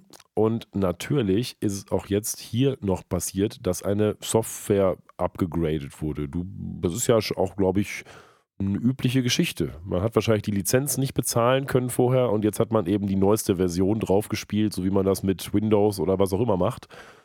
Ja, und deswegen ist der Hell-Computer, nennen wir ihn doch einfach mal so, jetzt ein bisschen anders. Oh yeah. Ja, noch nicht so ganz. Noch nicht, anders. aber die also, Möglichkeit besteht. Das erste andere, was bemerkt wird, ist, ähm, Bender dreht das Radio, also wirklich so ein Oldschool-Autoradio mit so Senderknopf und Lautstärkeknopf, das sich unter diesem Hell-Auge-Panel befindet, auf und auf einmal läuft da Two Princes von Spin Doctors. Und äh, meint so, ey, das ist kein Alternative Rock, das ist College Rock. Was ist das für ein Scheiß hier? Und ähm, ja, also das ähm, erklärt dann der Professor auch, dass es äh, mit dem, mit dem Software-Update des ähm, Schiffs zu tun hat. Man so, ey, das ist ein, ein, ein süßer Song. So, und dann fangen die beiden sich wieder an zu streiten. Ähm, und Bender sagt so, niemand ändert meine Radiostationen hier und ich, ich hoffe, du hast einen guten Mechaniker. Und dann krempelt er sich total sinnlos eigentlich die Ärmel hoch. Das ist so ein Mickey Mouse Disney-Effekt irgendwie. Ja, ne? ja, ja, ja, ja, ja. Ähm, ich ich sehe ja das auch als, heutzutage. als so ein subtilen, subtiles Zitat von so alten, äh, äh, vielleicht Max, Max Fleischer war das, ähm, Ästhetik, ähm, dass man sich dann die Ärmel, die eigentlich keine Ärmel sind, hochkrempeln kann, um, Ja. um seine Wut auszudrücken. Also so ganz, ganz früh, irgendwie 40er vielleicht oder so. Ja, ja, so 40er, 30er, 40er Jahre müsste das gewesen sein. Und äh, ja, dann zeigt der Professor ihm, dass man das auch durchaus umstellen kann. Und dann passiert nämlich genau das, was wir vorhin schon mal erwähnt haben. Die äh, männliche Stimme von dem Computer verschwindet. Und es äh, taucht eine weibliche Stimme, wir haben es schon erzählt, Sigourney Weaver auf. Aber quasi Die- in der, ähm, in der Version, wie man sie fast gar nicht kennt, weil die typischen Rollen von Sigourney Weaver sind ja, Ja. eher die Hard-Ass-Frauen, sag ich mal. Das ist mir auch total als Kontrast aufgefallen, dass man diese, diese, das ist wirklich so eine kokettierende, äh, kichernde, die ganze Zeit flirtende, sexy Stimme irgendwie ist. Ja, nichts mit sehr, Ripley sehr jedenfalls. betont und überhaupt nichts mit Ellen Ripley, mit dieser starken Frauenrolle zu tun hat, sondern ha, ich bin jetzt das kleine Mädchen, ich äh, tease dich jetzt so ein kleines bisschen, aber eigentlich möchte ich, dass das, ja, ne, also Und eigentlich bin ich total abhängig von dir, wie wir es Genau. ja noch in der äh, Episode auch sehen werden. der, der Untertitel sagt hier sogar kokettisch Laughter, ja. Ja. Und dann geht's auch los. Also sie sagt quasi, ja, komm mal, wenn du das nicht, wenn dir das nicht gefällt, was ich hier mache, dann musst du vielleicht mal ein bisschen mit meinen Knöpfen spielen. Ja, ja, Und ja, ja. solche Sachen. Dann bis, bis wir was finden, was wir beide mögen. Genau, ja, ja. Und es geht also los und man merkt jetzt schon, das ist zwar irgendwie nett, aber es könnte in die Hose gehen. Gerade wenn wir ja am Anfang gesehen haben, dass Ha, ha, der. Ja, ha. okay, das war jetzt unabsichtlich. Aber gerade wenn wir ja gesehen haben am Anfang, wenn der Computer nicht bei der Sache ist, dann kann das auch mal ganz schnell, ich sag's nochmal, in die Hose gehen. oh ja. Ähm, was ich gerade in dieser Einstellung bemerke, was wir vorhin auch gar nicht gesagt haben, ist immer, wenn man, und das ist auch neu so ein bisschen, äh, die Welt aus Sicht des Planet Express Schiff Computers sieht, sieht das auch sehr aus wie bei Space Odyssey. Also dieser Fischaugeneffekt nur mit so einem runden Bild in der Mitte, was quasi dieses runde Auge an der Wand, diese Kamera auch wiedergibt. Und ähm, Ja, ja, da genau. geht sie jetzt nur los, die Romanze. Also wir sind jetzt nicht überrascht, dass Bender sich so einfach hat davon überzeugen lassen. Ich fand es aber schön, was er am Aber- Ende sagt, denn er fragt dann diese typische Frage, na, zu dir oder zu mir, aber er fragt eben, naja, my place or you? Denn du bist ja der Place, liebes Planet Äh, genau. Express Raumschiff. Gehen wir zum, äh, gehen, gehen wir in mein Zimmer oder Gehen wir in dich. oder in die. Ja, das, das funktioniert im Deutschen nicht so geil. Ne? Wenn du sagst, gehen, gehen wir zu mir oder In dich. ja zu meinem Ort oder dein. Ah, nee. mm, mm. Gut, gut, dass wir das nicht auf Deutsch gucken. Ähm, und äh, ja, dann Drama unfolds. Ja, aber erstmal Drama unfolds in unserer Beziehung zwischen Fry und Lila, denn wir sehen nur kurze Szene im Cockpit und äh, Fry ist immer noch am Suchen in diesen riesigen Kanistern, denn die liefern die jetzt gerade zu ihrem Destinationsort und Fry sucht und sucht und sucht, was denn jetzt die perfekte Liebesmessage für Lila ist. Die sagt ihm immer, hör mal Fry, ist ja schön, wenn du die tolle Message findest, aber ganz ehrlich, mich interessiert nicht die Message, mich interessiert der Typ, der sie überbringt.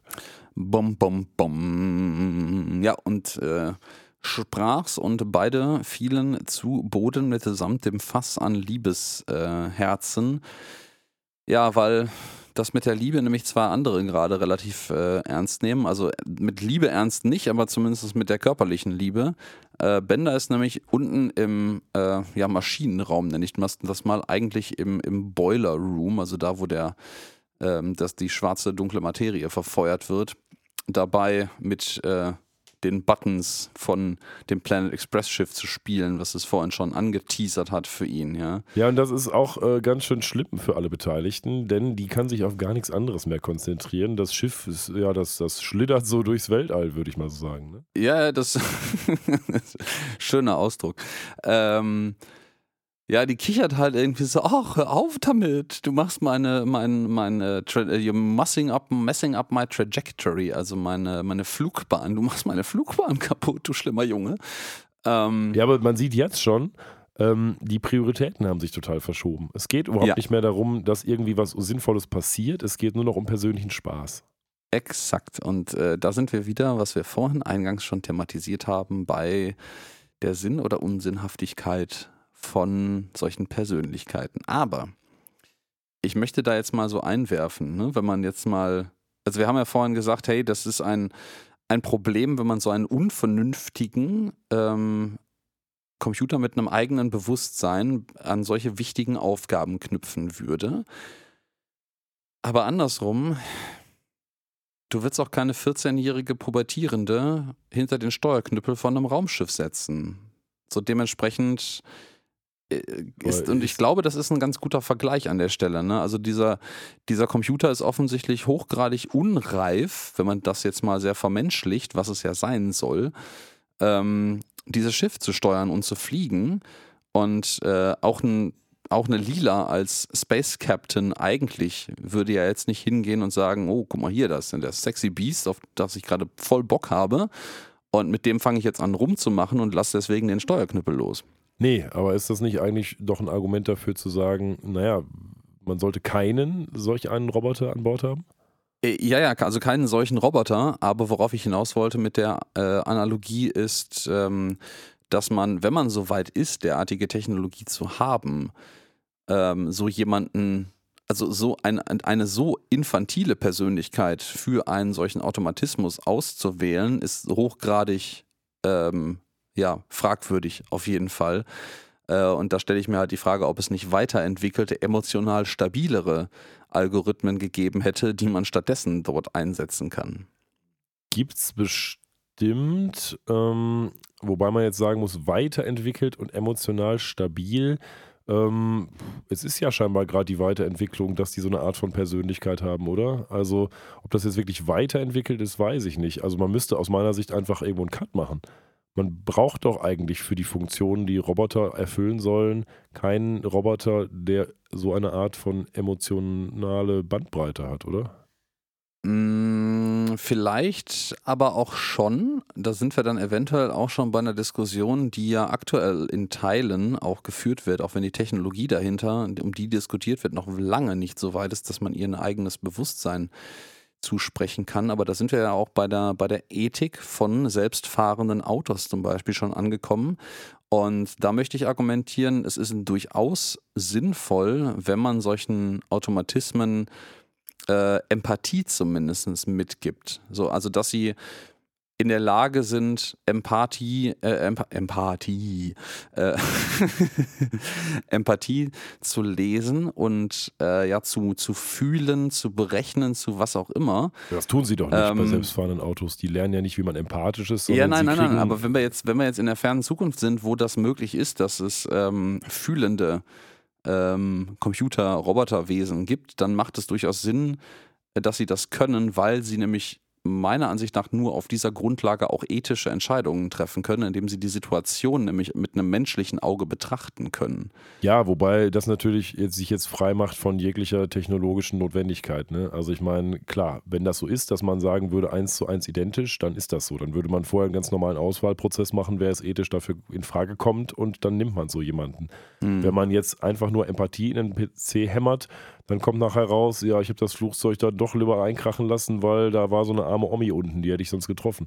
Also das ist natürlich auch irgendwie sch- Ich schwierig. möchte dann. einwerfen, wenn du einfach nur die Möglichkeit, Empathie wahrzunehmen, in etwas hineinhämmerst, dann hast du einen lupenreinen Psychopathen, der Genau. nämlich in der Lage ist, das total wahrzunehmen, es zu benutzen, ähm, als Information und es zu seinem Vorteil auszulegen, aber Ja. das alleine bedingt ja noch nicht moralisch integere Entscheidungen. Nein, deswegen sage ich ja, wir müssen uns frei von jeglicher technischen Notwendigkeit machen, weil ich glaube, bis wir so weit sind, dass man eins zu eins quasi die menschliche Gesamtheit an Bandbreite in den Computer reinschreiben kann, äh, auch wenn die Technologie schnell sich entwickelt, das wird noch lange dauern. Und da wird man gerade beim Aspekt dieses selbststeuernden Fahrens wahrscheinlich am Anfang einfach auf äh, rein programmierte ethische Entscheidungen setzen müssen. Anders geht es ja nicht, wenn man das jetzt vorantreiben will. Ja, das ist äh, richtig. Ich finde es äh, spannend. In meinem Kopf geistert in diesem Kontext irgendwo noch rum und ich weiß nicht, ob das eventuell aus einer satirischen Quelle stammt oder ob das ernst gemeint ist, dass ähm, im Rahmen dieser Diskussion Mercedes angeblich von sich gegeben haben soll, dass ähm, bei ihnen selbstverständlich bei selbstfahrenden Autoalgorithmen die Insassen, quasi die zahlenden Kunden von Mercedes, an erster Stelle des Schutzbedürfnisses stehen würden. Ja, dumm einfach nur.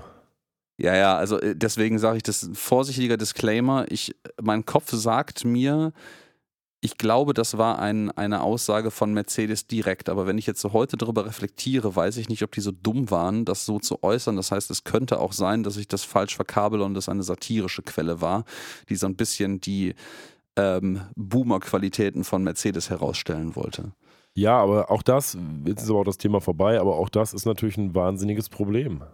Weil du am Ende des Tages natürlich, wenn du überhaupt irgendwie sowas mal machen würdest, wer hat dann die besten Überlebenschancen nachher? Die Porsche-Fahrer oder was auch immer? Wenn es sowas gäbe, hätten wir ja dann auf dem Silbertablett serviert die Schere zwischen Arm und Reich. Ja, ja, also ich meine nicht, dass wir die nicht so oder so schon an vielen Stellen auf einem, prinzipiell auf einem Silbertablett oder vielleicht Bronzetablett serviert bekommen würden, aber ja, das, das wäre eine neue, neue offensichtliche Dimension. Ja, Aber kommen wir vielleicht zurück zu genau. Futurama. Schöne, schöne Diskussion, aber wir wollen eigentlich über Futurama reden. Ähm, ihr kennt uns ja wunderbar für die äh, thematischen. Entgleisungen Ja. und Abschweifungen. Ja, Absch Abschweifung ist sogar schöner. Entgleisung klingt so negativ. Das sind ja durchaus sind relevante nicht Inhalte. entgleist, der Zug fährt noch. Ähm, ja, und pff, Fry und Lila gehen jetzt hier mal ähm, dem Problem auf, dem, auf, den, auf den Grund, also dass das Planet Express Schiff jetzt total irrational und komisch fliegt. Und erwischen natürlich Bender im Planet Express Schiff, am Planet Express Schiff mit offener, ähm, ja, offener Bedienkonsolenklappe. Und der drückt da offensichtlich so ganze Buttons und äh, ja, Ben, äh, Fry und ähm, Lila sind da überhaupt nicht begeistert von. Die sagt doch sogar, bedecke deine Scham. Ja, Planet bedecke deine Express Scham und Schiff. dann äh, macht er die Klappe zu.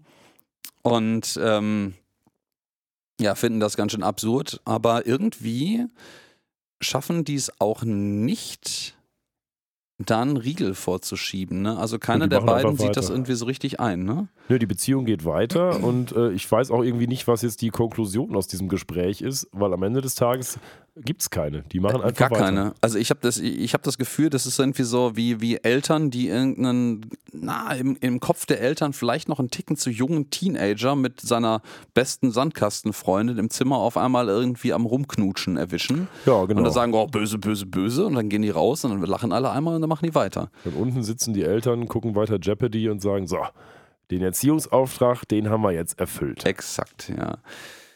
Ja, wir haben dann jetzt als Folge dessen, äh, wie wir schon angedeutet haben, halt keine Unterbrechung der Beziehung, sondern im Gegenteil, wir haben jetzt einen schönen Einspieler, wo man sieht, wie die beiden das so ausleben. Wir haben ja so ein schönes Picknick, also ähm, Bender sitzt draußen auf einem der Flügel vom Planet Express Schiff, hat so eine Picknickdecke und äh, schüttet sich selber Alkohol rein, schüttet dann in so eine Tankklappe vom Planet Express Schiff äh, noch Alkohol rein und der singt im Hintergrund diesen schönen Song Daisy Bell. Daisy, Daisy, da, da, da, da, da, da. Bicycle Build for Two. Genau, und darauf wollte ich nämlich hinaus. Das ist nämlich der Song, der in Klammern A Bicycle Built for Two heißt. Und das hatten wir auch schon mal. Nicht, dass wir nicht auch schon Space Odyssey Anspielungen noch und nöcher hatten in Futurama, aber wir haben sogar einen Episodentitel, der sich auf dieses Lied bezieht, nämlich A, A, A Bicyclops Built for Two. Ja. Das war doch die Episode mit diesem Fake Cyclops, den Genau. sie auf einem anderen Planeten finden. Diesem Formwandler. Ja, der Formwandler, der dann lila eine, eine Heirat vorgaukelt, aber eigentlich mit 30 anderen Frauen in 30 anderen Schlössern verheiratet ist. Genau. Ja. Ja, ja, das schon, aber wir haben dann noch ein viel, ich weiß nicht, ob wir es damals gesagt haben, Daisy Bell hat doch noch viel mehr Hintergründe als jetzt 2001, ne? Äh, nee, nee, nee. Ja, aber du hast völlig recht, das habe ich noch gar nicht gesagt eigentlich. du hast mir nur halb zugehört. Äh, Ich habe dir zugehört, aber das Ja. hast du noch nicht gesagt. nee, nee, nee, nee. Okay, ich habe nur den Vergleich gezogen, dass Daisy Bell jetzt schon zum wiederholten Ja, ich Male weiß, aber vorkommt. ich ne? wollte nur Genau. darauf hinaus, dass der Song Daisy Bell ja noch eine ganz andere Historie hat, ähm, die wir aber nicht, glaube ich, bei der damaligen Episode referenziert haben, oder? Nee, den haben wir damals aber auch nicht referenziert, falls wir jetzt beide das gleiche meinen, weil die damalige Episode keine Anspielungen ansonsten auf Space Odyssey hatte. Das stimmt. Ich meine Aber- aber, nicht zwingend Space Odyssey. Also auch Space Odyssey, aber eigentlich eher das, was hinter Space Odyssey stand, nämlich dass äh, das ganze Ding da der erste Song mit Sprachsynthese war zum Beispiel.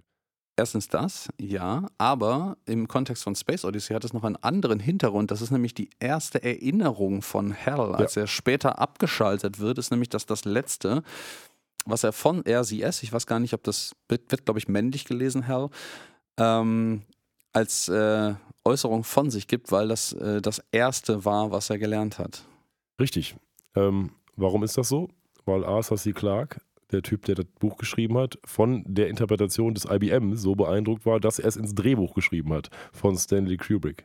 Ich habe eine ganz, ganz äh, ähm, grobes Déjà-vu daran, dass wir das vielleicht schon mal in irgendeiner anderen Episode, wo es um eine Space Odyssey-Referenz ging, erwähnt haben. Möglich, Weil möglich. dieser Dialog kommt mir bekannt vor. Kann sein. Aber dann habt ihr es jetzt nochmal gehört, falls ihr die damalige Episode vergessen habt oder nicht zugehört habt, weil ihr gerade im Auto gefahren seid. Oder die zu unerträglich war, weil unsere ersten Episoden echt noch ein bisschen anders waren und wilder. Ja, oh, wilder, ja. Der wilde Westen der Futurama Podcast-Episoden war das. Naja, auf jeden Fall, die Beziehung geht weiter. Wir sehen ein paar Szenen in dieser Daisy Bell-Montage, wo das Planet Express-Schiff auf dem Dach mit Bender rumknutscht. So absurd das eben auch aussieht, wenn ein riesiges Raumschiff mit Bender rumknutscht und so ein paar andere Geschichten. Ja, und das Ganze geht immer so weiter, bis dann Bender irgendwann durch die Tür des Planet Express Hauptquartier tritt. Ja, beziehungsweise in die Küche, glaube ich, ist das. Ja, Ähm, genau. Das ist aber eigentlich eh alles ein großer, äh, ein großer Raum. Moment. Und äh, ja, er sagt so, er kommt rein und sagt so, boah, ich habe keinen Bock mehr auf die. So, und dann kriegt er natürlich eine wichtige Ansprache von Lila und Fry ist auch noch ein bisschen nicht begeistert darüber. Ähm, am Anfang zumindest. Und äh, sagt dann so, ja, aber dann sag ihr es wenigstens direkt, aber sag's ihr bitte nicht zu einem völlig unpassenden Zeitpunkt. Äh, das ist so ein bisschen Foreshadowing, ganz, ganz dezent. Ja. Und meint so, nee, weißt du, habe ich jetzt keinen Bock drauf, irgendwie, ich äh, date irgendwie so lange, lange noch ein bisschen ein paar billige Schlampen. Und, äh, Aber in Character für Bender. äh, in, völlig in Character für Bender und äh, überleg mir das mit, dem, mit der Trennung mal irgendwann. Und äh, das meine ich eingangs mit äh, Fry, der sagt dann so, oh, wir haben noch viel von dir zu lernen, Meister. Ja. Uff, dünnes Eis.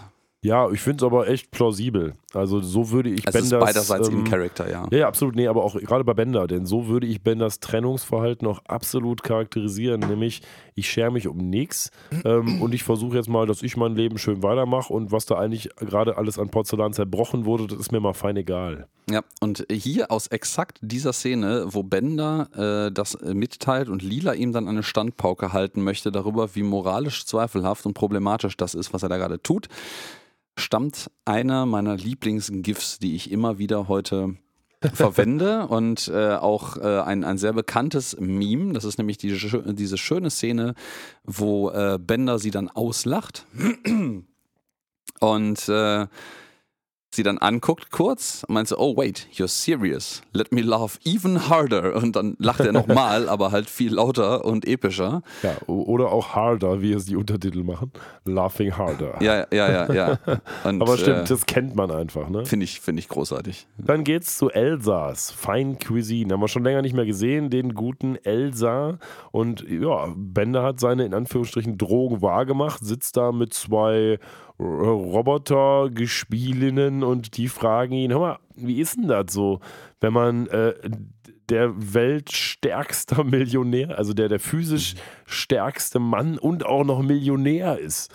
Ähm, und er sagt: Naja, Leute, eins ist mal sicher. Du musst auf jeden Fall immer ehrlich sein bei sowas. Und das fand ich auch eine grandiose Szene, weil es einfach die Absurdität von äh, Bender und Benders Lügenkonstrukten aufzeigt. Ne? Ja, ja, ja, ja. Also das ähm, mit den beiden, wie das Planet Express Schiff das später nennen wird, Damen der Nacht oder Damen des Abends. Ähm, Damen der Nacht, das klingt so, als wäre er mit Batman unterwegs. ja, oder so ein, so ein bisschen Wächter der Nacht-Vibe äh, Vibe vielleicht auch. ja, stimmt. Ähm, müsste ich auch mal wieder lesen. Die Bücher waren gut, der Film war scheiße. Ähm, Beide Filme, es gibt zwei. Dann habe ich den zweiten nie gesehen. Sei froh. Äh, vielleicht nicht so das Schlimmste. Der wurde ja damals mal, um jetzt mal das Gespräch komplett entgleisen zu lassen, Endlich entgleisen wir. ähm, der, der wurde ja damals immer irgendwie angekündigt als quasi die russische Antwort auf Matrix. Und dann haben Ja. wir den beide damals im Kino gesehen und der war, der war okay-ish, aber der war halt eigentlich. Ja, war leider war nur die russische Antwort auf Plan 9 from Outer Space. ja. Ja, aber die, die, die Szene in der Elsas Cuisine, hier kommt noch Elsa selber vorbei und sagt so, oh, ähm, hallo Bender, mein Fre guter Freund, keine Ahnung, ob er den bezahlt hat vorher dafür, aber man, man kennt sich ja, schon ein das bisschen. ist beeindruckt die äh, Und das Mädels. beeindruckt die Mädels noch mehr, so, oh, du kennst Elsa. Ich frage mich, ob das in der Realität geht. Also gibt es Leute, die dann da sitzen und denken, oh, ähm, du kennst, ähm, weiß ich nicht, Arnold Schwarzenegger, du musst ja ein krasser Typ sein. Huiuiui, jetzt aber gehen wir mal in die Kiste. Hm. Ja, also pff, das hat so ein bisschen so einen Groupie-Vibe, ne? was jetzt gerade aktuell, ganz heiß tagesaktuell, gar nicht so eine, so eine gute Sache ist, näher da äh, zu thematisieren. nein, Looking, na, lassen wir es mal. Aber ähm, ich glaube, dass es das gibt schon in gewisser Form. Die Frage ist jetzt halt auch so ein bisschen, ob das ähm, tatsächlich irgendwelche Prostituierten sind, die er sich da gekauft die hat. müssten ja nicht weiter beeindruckt Nee, die, werden. nee, schon nicht, aber das, also es hat so ein bisschen so einen, so einen, so einen Vibe an der Grenze zu, zu Prostituierten, die er sich da organisiert hat, aber ja, lassen wir es. Äh, Groupies und äh, ich glaube, es gibt das, aber es ist nicht gut. Hinter einem Vorhang, direkt vor dem Laden, unübersehbar, Mhm, riesig, Total sneaky. ähm, lau- lauert das Planet Express Schiff und ich bin nicht sicher, ob tatsächlich diese Luke vorne schon immer so böse aussah, wie sie jetzt hier sie aussieht. Warte mal, lass uns noch mal ganz kurz zurückspulen und mal checken. Ah, pff, könnte sein. Aber was hier auf jeden Fall das erste Mal äh, jetzt und gleich noch viel deutlicher zu erkennen ist, ist, die Größenverhältnisse sind einfach vollkommen Ja, absurd ab- absolut falsch. Qu- Quatsch. Äh, Ähm, weil das Planet Express Schiff hier aus der Perspektive im Restaurant und vor allen Dingen draußen, das ist in der Summe gerade mal so hoch, würde ich schätzen, ohne die Finne hinten auf dem Rücken, ähm, wie eine Etage, also die erste Etage von Elsas Restaurant, wo sie durchs Fenster guckt, kleiner äh, was von der Perspektive im Übrigen auch überhaupt nicht zu der Ansicht im Raum, äh, weil das so ein kleiner Erker ums Eck herum ist, passt.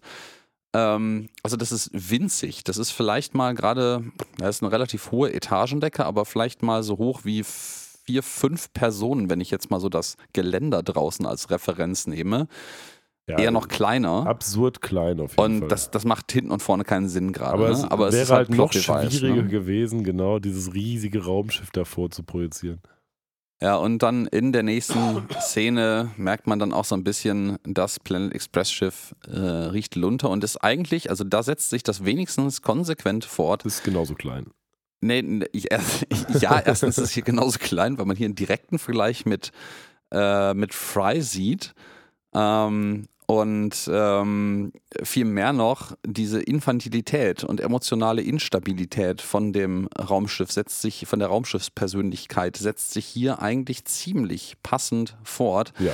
äh, weil sie dieses ähm, Klischee, und das muss ich, ist jetzt halt 20 Jahre her, dass diese Episode produziert war, es ist halt nun mal ein Klischee und auch hoffentlich nicht mehr als das, dieser besorgten Freundin, die ähm, eigentlich ein bisschen zu naiv ist, um zu checken, dass, also die offensichtlichen Zeichen, dass da Scheiße passiert, zu checken, ähm, äh, dann trotzdem aus ihrer Eifersucht heraus äh, anklingelt oder bei Freunden nachhört, wo denn ihr Geliebter ist. Und das macht sie jetzt bei Fry. Sie klingelt nämlich draußen an dem Fenster, wo irgendwie, warum auch immer, eine Klingel ist.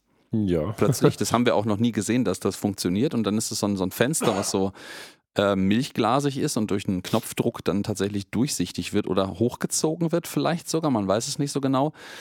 Ähm, und die beiden unterhalten sich dann, also die sagt dann so, ja, sag mal, äh, hast du, hast du Bender vielleicht gesehen? Weißt du, wo der ist? Und Fry extremst schlaftrunken, also es ist wirklich mitten in der Nacht In Unterhose. in Unterhose, sagt so, nee, boah, keine Ahnung, wo der ist, der ist irgendwie noch einen trinken oder so und geht, sagen sie, ja, okay, okay, Äh, sag ihm Bescheid, äh, er soll sich bei mir melden, wenn er wieder da ist. Macht das Fenster wieder zu, geht vier Schritte zurück, dann klingelt es wieder und dann steht sie natürlich, steht, fliegt, schwebt immer noch vor dem Fenster und fragt so, äh, ist, ist er jetzt vielleicht zu Hause? Ich finde das eher auch ganz lustig, weil vor meinem geistigen Auge sind Bender und Fry irgendwie gar keine Mitbewohner. Wenn ich mir das so vorstelle, wo die herkommen, wo die hingehen, dann habe ich irgendwie nie im Kopf, dass die ja eigentlich zusammen wohnen, auch wenn es echt viele Episoden am Anfang gab, wo das etabliert wurde. Ja, ähm, vor allen Dingen, dass halt äh, Fry immer noch in der Abstellkammer von Benders Apartment wohnt Genau. eigentlich, ne? Das halt eine voll ausgebaute Wohnung ist mit so einer echt merkwürdigen Ausstattung mittlerweile im Übrigen. Ja, das ist irgendwie Müll. so ein ja, Müll und leere Flaschen maßgeblich und Unterhosen sehe ich hier. Äh, und so ein, ähm, so ein Golfsack in der Ecke mit Golfschlägern. Dann liegt da noch so ein Hockey, so ein Eishockeyschläger. Ein Bett ist im Hintergrund mit Nachttisch erkennbar. Ähm, und weißt du, woran mich die Szene noch erinnert? Und es könnte ganz, ganz weit hergeholt sogar sein, dass sie das bewusst hier zitiert haben. Mhm. Ähm, ja, falls, scheiße, jetzt fällt mir. Ach, ähm, ähm, Space Opera Film, Ende 90er Jahre, Opernsängerin am Ende, Steine. fünfte Element. Das fünfte Element, danke. Ich hatte irgendwie Babylon 5 im Kopf und war Nein, mir sicher, das, das- war 5 ist richtig, aber Babylon nicht. Warum, warum macht mein Gehirn so komische Dinge? Ähm, genau, das fünfte Element, die Eingangsszene, wo, wo Colby heißt er, glaube ich, ja, kann sein. ähm, in seinem Apartment sitzt und dieser ähm, Corbin, China Corbin Corbin, der. Corbin Dallas, danke Ja, ja, genau. ähm, dieser, dieser China-Futterhändler mit seinem Streetfood-Car draußen vor seinem Fenster schwebt. ja, es hat so einen Und der klingelt Vibe. nämlich, meine ich, auch an und macht ähnlich dieses Fenster au automatisch auf. Kann sein, ja. Gab es Ja. ja zu dem Zeitpunkt auch schon den Film. Ja, ja, Könnte der, ist von gucken. 99, meine ich, oder 98, irgendwie sowas um den Dreh herum. Also, Ja, ja, könnte ich aber geil, ey. Grüße gehen raus an mein großartiges Gehirn. Babylon 5 war auch super, aber was anderes. ja, nee, aber fünf, fünf hatte ich zumindest richtig verkabelt. Ähm, das fünfte Element, genau. Ja, mh, es geht dann quasi weiter. Es gibt noch so ein paar kurze Gespräche mit Fry und dem Schiff, so von wegen, hör mal, geht er denn vielleicht mit anderen Schiffen spazieren? Hat er da Liebesbeziehungen? Und Fry sagt, nee, nee, das mal, ähm, der hat nix. Dann kommt eben, wie du schon richtig sagtest, dieser zweite kurze Take, wo das nochmal passiert. Und dann geht es endlich in den Central Park Zoo, wo die beiden offensichtlich, also Bender und sein Raumschiff, ein typisches Zoo-Date haben. Ja, und dieser Zoo ist für Drama üblich natürlich ziemlich absurd. Es geht irgendwie heulende Mumien und äh, mehr Ziegen. Also man hört die ganze Zeit im, im Hintergrund Ziegen äh, äh, meckern, aber man sieht sie nie. Ich glaube, man sieht sie wirklich nie. Äh, Mountain Dew Presents Extreme Elk ist das so ein, das, das hat so ein, so ein ähm, hier Red Bull Extreme Sports Vibe irgendwie Ja, aber auch diese ganzen Mountain Dew und auch so diese ganzen anderen Energy Drinks, die haben doch auch immer so Extreme dies, das, jenes aufgedrückt. ja, ja, ja, ja, ja. Und ähm, Mummies, wie du schon richtig sagst. Ja. Komm mir, ich habe eine totale Reminiszenz, weil ich war mal auf einem Date im Kölner Zoo. Äh, da haben wir uns irgendwie das Baby von irgendeinem, boah, war das ein Nasenbär? Ich weiß nicht mehr genau. Irgend so ein kleines Vieh auf jeden Fall angeguckt. Das hat mich total daran erinnert, weil das auch so ein awkward Date war. Schon ganz, ganz schön lange her.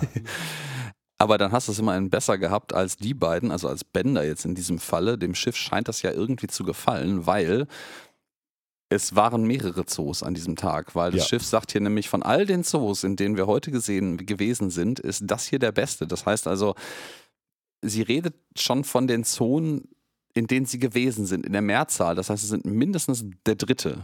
Ja, und da kann ich Bender ein Stück weit verstehen, dass der nicht mehr ganz so angetan ist. Auf der anderen Seite hat man vielleicht auch coole Zoos da, ne? Ja, vielleicht auch. Und Bender ist überhaupt nicht angetan davon, was aber maßgeblich an äh, ja, seiner, ja, seiner, da, daran, dass er des, des ähm, Schiffes überdrüssig ist, liegt. Ne? Also er hat da wirklich keinen Bock mehr drauf. Ja, irgendwie hat er ja scheinbar auch gar nicht wirklich Schluss gemacht, sondern hat nur für sich Schluss gemacht, ohne es ihr mitzuteilen, ne? Ja, genau. Also sie hat da weiterhin, sie investiert, äh, hat Commitment in die Beziehung.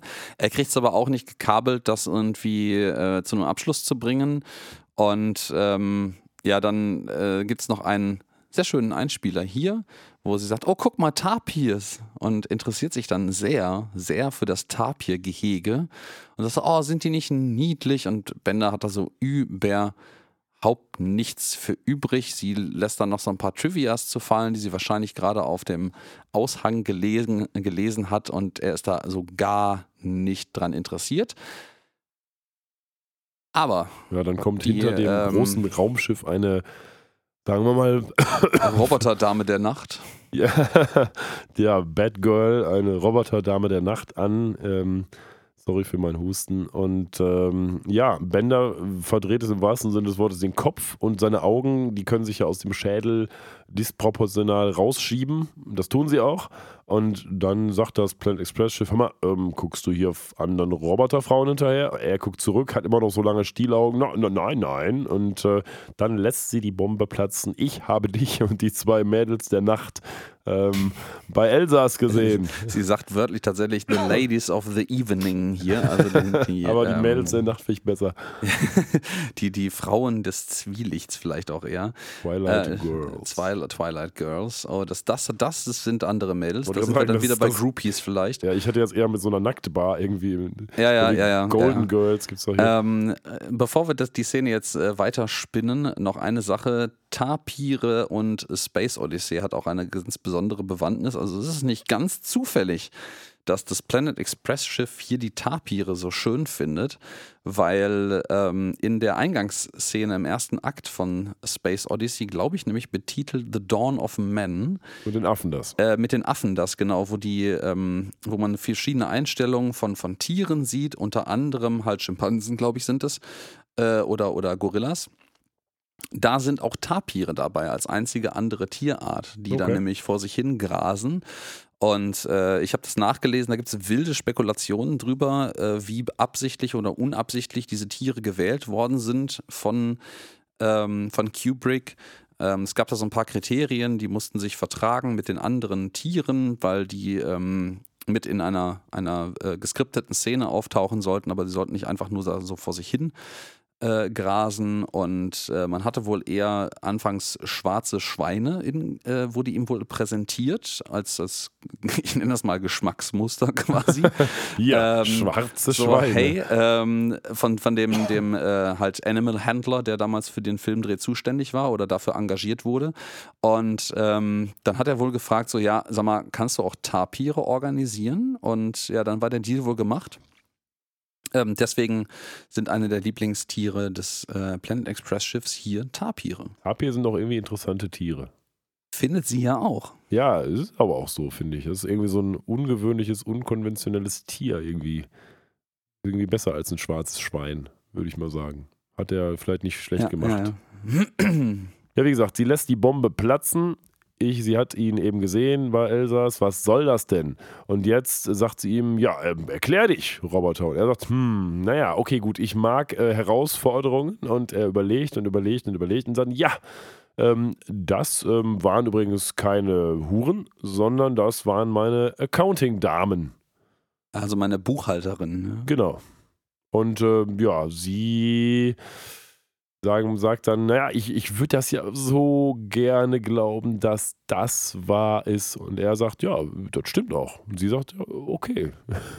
dann, dann okay. da sind wir wieder bei diesem super klischeehaften Trope von der etwas verzweifelten, attacheden aber naiv leichtgläubigen Freundin. Wobei hier an der Stelle ja gar nicht leichtgläubig. Hier wird ja schon relativ deutlich, dass sie sich eigentlich bewusst dazu entscheidet, die offensichtlichen Lügen von Bender den Glauben zu schenken, weil sie es nicht anders wahrhaben möchte oder hofft noch. Ja, Hauptsache das Weltbild ähm, wird nicht erschüttert. Ich finde im Übrigen sehr schön. Ähm, und ich, ich frage mich, ob das Zufall ist, ob das im Englischen, englischsprachigen schon länger so ein Trope ist oder woher das kommt, ähm, in genau diesem Kontext dann als Entschuldigung zu sagen, nein, das sind meine Accountants, meine Buchhalter, hat heute noch so einen, so einen leichten anderen Vibe, den ich irgendwie mal ähm, über TikTok äh, aufgeschnappt habe vor einer Weile, weil dort sich halt auch eine ganze Menge äh, maßgeblich Mädels tummeln, die für, ich sag mal, OnlyFans und bezahlte äh, Pornografiedienste ähm, Dinge anbieten oder zumindest Werbung da machen. Das ist dann ein bisschen sexy, das ist dann halt noch nicht pornografisch angehaucht, aber das ist halt ein, ein, ein, ein klischeehaftes Trope quasi so zu tun, als also wenn Leute einem nach einem Job fragen, wieso sie denn so gut verdienen, in Anführungsstrichen, ähm, dass sie Accountants sind. Ich bin natürlich Boah, ein Accountant. Accountants besonders gut hätte ich es nicht gedacht. Aber gut. Nein, nein, aber die, die Erklärung, warte mal ganz kurz. Jetzt habe ich wieder einen Frosch im Mund hier, im Hals. Mund. wow. Ähm, nein, die Erklärung ist halt, dass äh, ähm, da gibt es irgendwie auch so ein, so ein Standard-Hintergrund-Video, was man dafür benutzen kann, scheinbar. Äh, oder Musikuntermalung, die so, ja, keiner, keiner fragt, äh, keiner stellt Fragen, wenn du sagst, du bist Buchhalter. Okay. So, Muss ich äh, mal weil ausprobieren. das irgendwie ein, ein solider Job ist, ist, ist es ist scheinbar so ein Trope und deswegen bin ich überrascht darüber, dass das hier quasi schon diese gleiche Gegenüberstellung erfährt. Ähm, vielleicht ist das ein, ein, Trope, was im englischsprachigen äh, Raum schon lange, lange üblich ist. Wo ich dabei ähm, bin, ist, dass das der klassischste aller langweiligen und soliden Jobs ist, den man so nennen kann. Wahrscheinlich wird es deswegen gemacht. Ja, vielleicht auch deswegen. Vielleicht ist es absichtlich eine, eine äh, häufig nicht absurde, aber trotzdem langweilig vorkommender Job, bei dem Leute dann auch keine weiteren Fragen mehr stellen, was denn, äh, was denn so der Arbeitsalltag ist oder so, damit ja. man nicht in die Verlegenheit gerät, da irgendwelche Details erklären zu müssen. Weil es vordergründig als langweilig Und. Ähm, aber warum zum Henker sollte Bender Buchhalter beschäftigen? Der ist angestellt in der Firma maximal. Also eigentlich ist er auch Roboter, das heißt, ich weiß eh nicht, wie da so das rechtliche Angestelltenverhältnis aussieht, ja. Ja, es geht auch nicht darum. Es geht nur darum, eine Story zu haben, wo das Planet Express Schiff sagt, jawohl, das passt in mein völlig zerstörtes ja, ja. Weltbild hinein. Und das passt ja dann auch. Dementsprechend Thema abgehakt und weiter geht's im Zoo, oder? Äh, nee, die fliegt dann tatsächlich weg und sagt so, ah ja, ich, ich mach das Dinner mal fertig, Schatz. Ah, stimmt, so. richtig. Die geht ja. jetzt nach Hause, wie auch immer sie jetzt kocht, wahrscheinlich in ihr selbst mit ihren Mikrowellen oder was? Ja, also vor allen Dingen, wo ist zu Hause? also zu Hause ist ja in ihr. Äh, in ihr. Also vielleicht auch ähm, im Planet Express Hauptquartier mutmaßlich dann, aber ja. Und hier haben wir die eine Szene, ähm, wo unsere zweite Gastsprecherin auftaucht. Ja, LL Cool J, Lucy Lou ist da im Bauch vom Bender und sagt: Hör mal, Bender, mit wem redest du? Und er sagt nur, ja, Lucy Lou, du bist die Einzige für mich und äh, du bist only girl for Bender und macht dann wieder die Klappe zu, I love you, Bums. Und da haben wir eben diese beiden Wortfetzen, die Lucy Lou noch in der letzten Episode eingesprochen hat, um hier die Kurz-Cameo zu machen. Ja, also er hat da auf jeden Fall noch eine ganze Menge mehr am Start als nur das Planet Express Schiff. Schwierig.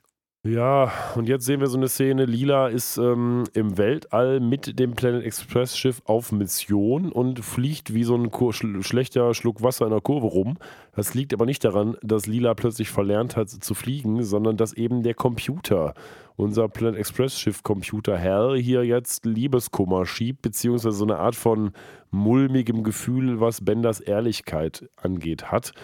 Und äh, dann beginnt so ein recht ja, tropiges Frauengespräch, ähm, wo es am Ende heißt, ja, hör mal Lila, du bist doch nur eifersüchtig hier, erzähl mir doch nicht, dass der Bender irgendwie schlecht ist, äh, du willst ihn doch selber quasi für dich.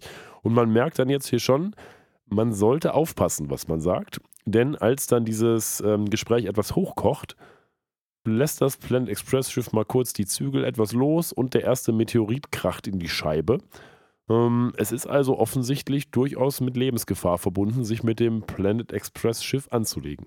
Oh, oh, ja. Ja, vor allen Dingen, wenn man gerade durch ein Asteroidenfeld fliegt, was hier der Fall ist. Und ich stelle mir allerdings die Frage, weil Lila das halt jetzt auch äh, genauso als Anweisung oder eigentlich als Frage formuliert an das Planet Express Schiff, ähm, ist das ein also es ist, glaube ich, keine absichtliche Aktion, sondern es ist nur fehlende Aufmerksamkeit. Ja, also glaube das, ich nicht. das Planet Express Schiff hier, zum, doch, ich glaube schon, hier zumindest gerade eben noch, ähm, ist so abgelenkt von dieser Emotionalität, dass sie ähm, einen Asteroiden in das äh, in die Frontscheibe einschlagen lässt. Die im Übrigen sehr, sehr, sehr bedenklich umfangreich äh, gebrochen Ja, ist Moment. mit, mit äh, das Ganze Dings hier. passiert doch, ähm, ich wäre ja bei dir, wenn es am Anfang passiert wäre, aber es passiert exakt in der Szene, wo die sich hochschaukeln und sagt, hör mal Lila, du bist doch hier do, die Doofe, sag ich mal.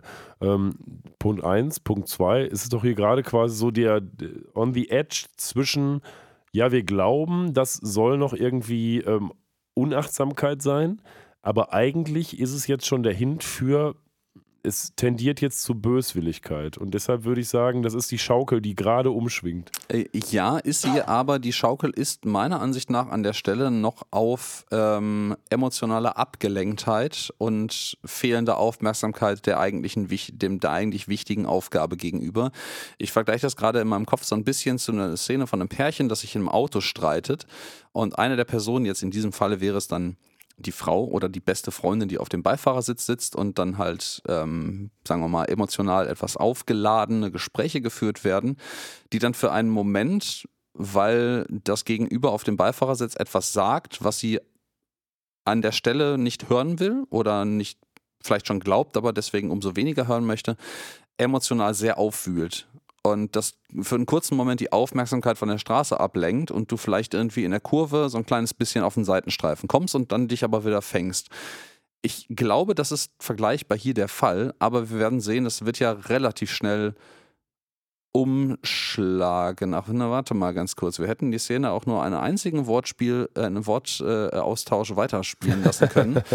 Und dann hätte man noch ein weiteres Argument für deine Position, ähm, wo nämlich auf äh, Lilas Anfrage, so, ey, sag mal, könntest du ein bisschen mehr Acht auf diese Asteroiden geben? Das Schiff sehr schnippisch antwortet mit diesen, ich habe wohl einen von diesen verrückten Montagen und fängt an völlig irre zu lachen. Ähm, Ja, also es ist offensichtlich Ja. ähm, der, der erste oder der, der erste Hinweis auf äh, die Verrücktheit des Schiffes und dass sie scheinbar doch wissentlich Dinge tut. also jetzt, spätestens jetzt fängt sie an, Dinge wissentlich zu tun. Ja, das meine ich, Ich- ja. Das, die Schaukel schlägt jetzt aus. Ja, ja, genau. Die, die Schaukel schlägt aus, der Baum brennt. Der Baum brennt. Ja. Der Baum brennt auch auf Omicron Percy I8, denn da fliegen die gerade hin und sollen dort diese coolen Herzen servieren, im wahrsten Sinne des Wortes. Warum? Weil man ähm, damit seitens der Erde zum Ausdruck bringen will, wie lieb man doch diese Leute hat, die Omicronians, damit sie bitteschön mal nicht wieder die Erde invadieren. Ja, ja, invasieren, äh, äh, überfallen, glaube ich, wäre das korrekte Wort. Wieso? Invadieren ist das Verb zur Invasion. Immer diese Juristen, ey, die alles substantivieren müssen. ähm, es ist trotzdem kein, Jo- kein, kein Wort, was ein normaler Mensch jemals benutzen würde. So. Boah. Ähm, Frag mal in Russland nach. Mic Drop. ähm, ja, also äh, das Planet Express Schiff ist hier jedenfalls, äh, fassen wir zusammen, in, äh, auf einer diplomatischen Mission unterwegs, selber aber gerade hochgradig emotional instabil. Ja, So ist es, wie gesagt. Und äh, dann kommen die, dann finden die Omicronians das aber nicht so witzig, weil ähm, kein Wunder, was aus Ohrenschmalz und Knochenmehl gefertigt wird, kann nicht geil sein. Und ähm, ja, es kommt, wie es kommen muss. Die probieren dieses Romantic Corps Zeug. Ähm, es schmeckt ihnen aber nicht besonders. Und wie reagiert ein typischer Omicronian, wenn ihm etwas nicht schmeckt? Er isst andere Dinge, die ihm schmecken. Ja, das auch. Aber erstmal zückt er seine Laserpistole und versucht, diese Dinge zu erlegen. Ja, das äh, ist tatsächlich jetzt auch das, was passiert. Das, also, sie haben offensichtlich irgendwie Zeit, noch ins Planet Express Schiff zu flüchten. Und ähm, ja, werden dann verfolgt von den Omicronians, die echt nicht erbaut sind über den Shit, der hier gerade down geht. Ähm, und wir haben jetzt. Äh, oh, eins haben wir noch vergessen. Ja, ja, was haben wir denn vergessen? Ähm, während die hier Friends? rum. Friends? Nee, ja, ja, Friends, ja. Wir ja haben die Omicronians gucken Friends. Nee, ich meinte eigentlich tatsächlich, dass er ähm, das, das R, der ominöse R. Nein, ich meinte Fry, auf dem, als die da wegfliegen und von den Omicronians ab, weggebombt werden, sagt er Shields at Maximum Yarnell. Ah, ja, komm. Wollen wir, wollen wir, warte ganz kurz. Die Star Trek-Anspielung der Woche. Ich glaube, das hast du jetzt vorschnell gemacht, weil es ist überhaupt keine Star Trek-Anspielung. Ist es nicht? Nee. Es ist eine Anspielung ähm, auf das Mimenteam Shield and Yarnell. Mm, ja, ja, auch. Aber ja, es ähm, ist vielleicht, also gehen wir da erstmal hin, warum? Shield to Maximum Power ist schon ein sehr Ja, Star Trekiger Aber da haben wir noch andere Star Trek ja. Sachen. Von mir aus, ja, gut, von mir aus Shields auf Ja, Maximum Power, das- okay. Wir haben ja hier auch eine Plotline, die sich äh, äh, leicht zumindest an einer, Epi einer Star Trek Voyager-Episode orientiert, wo ähm, Alice, ja. Alice, genau, nämlich das gleichnamige Schiff von äh, äh, Tom Dings- Paris. Tom Paris, genau, ähm, umgarnt wird, sage ich das mal vorsichtig. Aber tatsächlich, um das nur kurz abzuschließen, meinte ich das Duo Robert Shields und Laureen Yarnell. Mhm. Ähm, warum? Weil die angeblich den Roboter-Move beim Tanzen erfunden haben. Man kennt ihn in diversen Filmen und auch in Realität manchmal schon angewandt. Die scheinen das als erstes gemacht zu haben. In einer Episode, die sich so maßgeblich um Roboter dreht, kann man das natürlich gerne mal unterbringen. Mhm, mhm, mhm. Ja, ich habe diese Referenz vorher auch gelesen ähm, und äh, jetzt einfach ganz eiskalt darauf gebaut, dass du die einbringen wirst, sobald es Bitteschön, relevant habe ich ja jetzt. Ähm, ja, die beiden anderen Sachen, wie gesagt, ähm, Star Trek Voyager Episode Alice hat so ein bisschen ähnlichen Plot, wobei, wenn ich mich richtig daran erinnere, ist das ein bisschen anders, weil da geht es um so ein neurologisches Interface, was dieser Tom Paris auf die Birne geklatscht kriegt und damit irgendwie so psychisch abhängig wird, auch von dem Schiff. Ähm, aber in der Tat, das macht der ein oder andere als Referenz dafür trotzdem mit. Jo. Ja, und wir haben das vorhin schon, also ich habe das vorhin, glaube ich, erwähnt gehabt, ähm, dass Bender, also das lila Bender sagt so, ey, weißt du was, sag dir das, aber bitte such dir irgendwie nicht einen völlig unpassenden Moment dafür aus.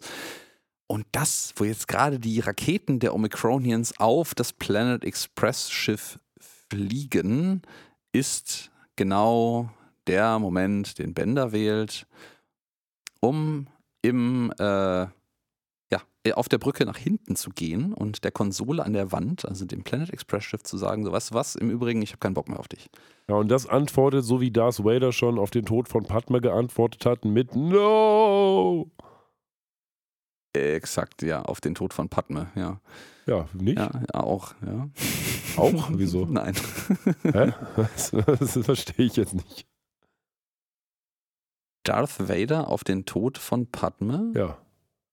Anakin Skywalker Ja, ja. hatte ja, mal eine Freundin ja. namens Natalie Portman, äh, die Ach, Padme ja, gespielt hat. verdammt. Ich war, war gerade bei der, in den ersten Episoden, wo Luke Skywalker Dinge No sagt, als er Spoiler Alert rausfindet, dass Darth Vader sein Vater Sein ist. Onkel ist, ja. Ja, Okay. sein äh, Onkel. Äh, ja. Ja, tatsächlich k- erklärt Bender später aber noch, warum er genau diesen Zeitpunkt ausgewählt hat, um dem Planet Express Schiff zu sagen, dass es nichts mehr wird. Ähm, nämlich, weil er gerne die möglichst theatralischsten Momente wählt, weil das eben so sein Style ist. ja, das ist einfach sein Style, ja. Das ist auch geil, irgendwie. einfach so eine Rechtfertigung als äh, äh, dummes Arschloch irgendwie. Ja, und dann Ja. äh, hat Lila den Schadensbericht der so eine Lochkartenreihe ist, ne? Ja, und der trotz dem riesigen Raketenbeschuss einer technologisch überlegenen Spezies offenbar überhaupt keine permanenten Schäden angerichtet hat. Ja, genau, keinen permanenten Schä- Schaden. Und dann antwortet das Planet Express Schiff so, keine, keine Schäden? Was ist mit meinen Gefühlen? Ja, und ähm, dann sagt Lina noch, ach, sorg dich nicht, der Bender, der wird das ganz genauso schlimm, äh, den wird's ganz genauso schlimm treffen wie dich. Ja. Ja, nee, ähm, der, genau, und genau jetzt in dieser Überblendung sagt Bender das nämlich auch. Wir blenden nämlich in die Kabine von Bender und Fry, die sich offensichtlich, wie wir jetzt das erste Mal sehen, am, an Bord des Schiffes auch eine Kabine teilen. Macht ja irgendwie auch Sinn. Macht Sinn, ja, die sind ja sowieso äh, äh, Roommates. Ähm, und da gibt er das tatsächlich zum Besten, dass er das halt irgendwie immer old-fashioned am möglichst einschlagendsten Moment droppt, sowas. Ja, as memorable as it has to be devastating. Super. Ja, so erinnerungswürdig, wie es vernichtend ist. Ja, und auf der Brücke gibt es jetzt den typischen Ice Cream Talk zwischen zwei Girls. Also, was heißt hier typisch? Ähm, das Trope, das eben so ist, das können Männer genauso machen. Ähm, und Lila und das Planet Express Schiff ja, erklären halt so ein bisschen, wie ihre Gefühle gegenseitig Wann haben wir das letzte Mal Eis gegessen? Wir zusammen, meinst du jetzt? Oder, oder jeweils alleine? Jetzt ist, wir sollten ein Eisdate machen. Unbedingt, ja. Oh, Ähm. Eis, ich meine, es ist 30 Grad draußen. Also warum, warum nicht? Ja, aber gerade gibt es Gott sei Dank keinen Grund, äh, ein, ein äh, Eisdate zu machen, so wie das das Schiff und Lila da gerade veranstalten. Ich habe heute I Am Love Eis gegessen, das war lecker. Uh, sehr groß. Neid. Ähm, ja, genau. Und die beiden unterhalten sich irgendwie über Männer und Dinge und dass man die nicht ändern kann und bla, rababer, rababer, rababer. Aber ein wichtiger Satz kommt ja. Denn Lila sagt ja immer, du kannst die Männer nicht ändern, genauso wie du die Gesetze von Raum und Zeit nicht ändern kannst. Dann kommt das Planet Express Schiff auf eine relativ Ja. dumme Idee für alle Beteiligten. Genau. Und sie sagt dann, ja, also ich kann vielleicht nicht die Gesetze von Raum und Zeit ändern, aber ich kenne etwas, das das kann. Nämlich dieser Quasar da drüben.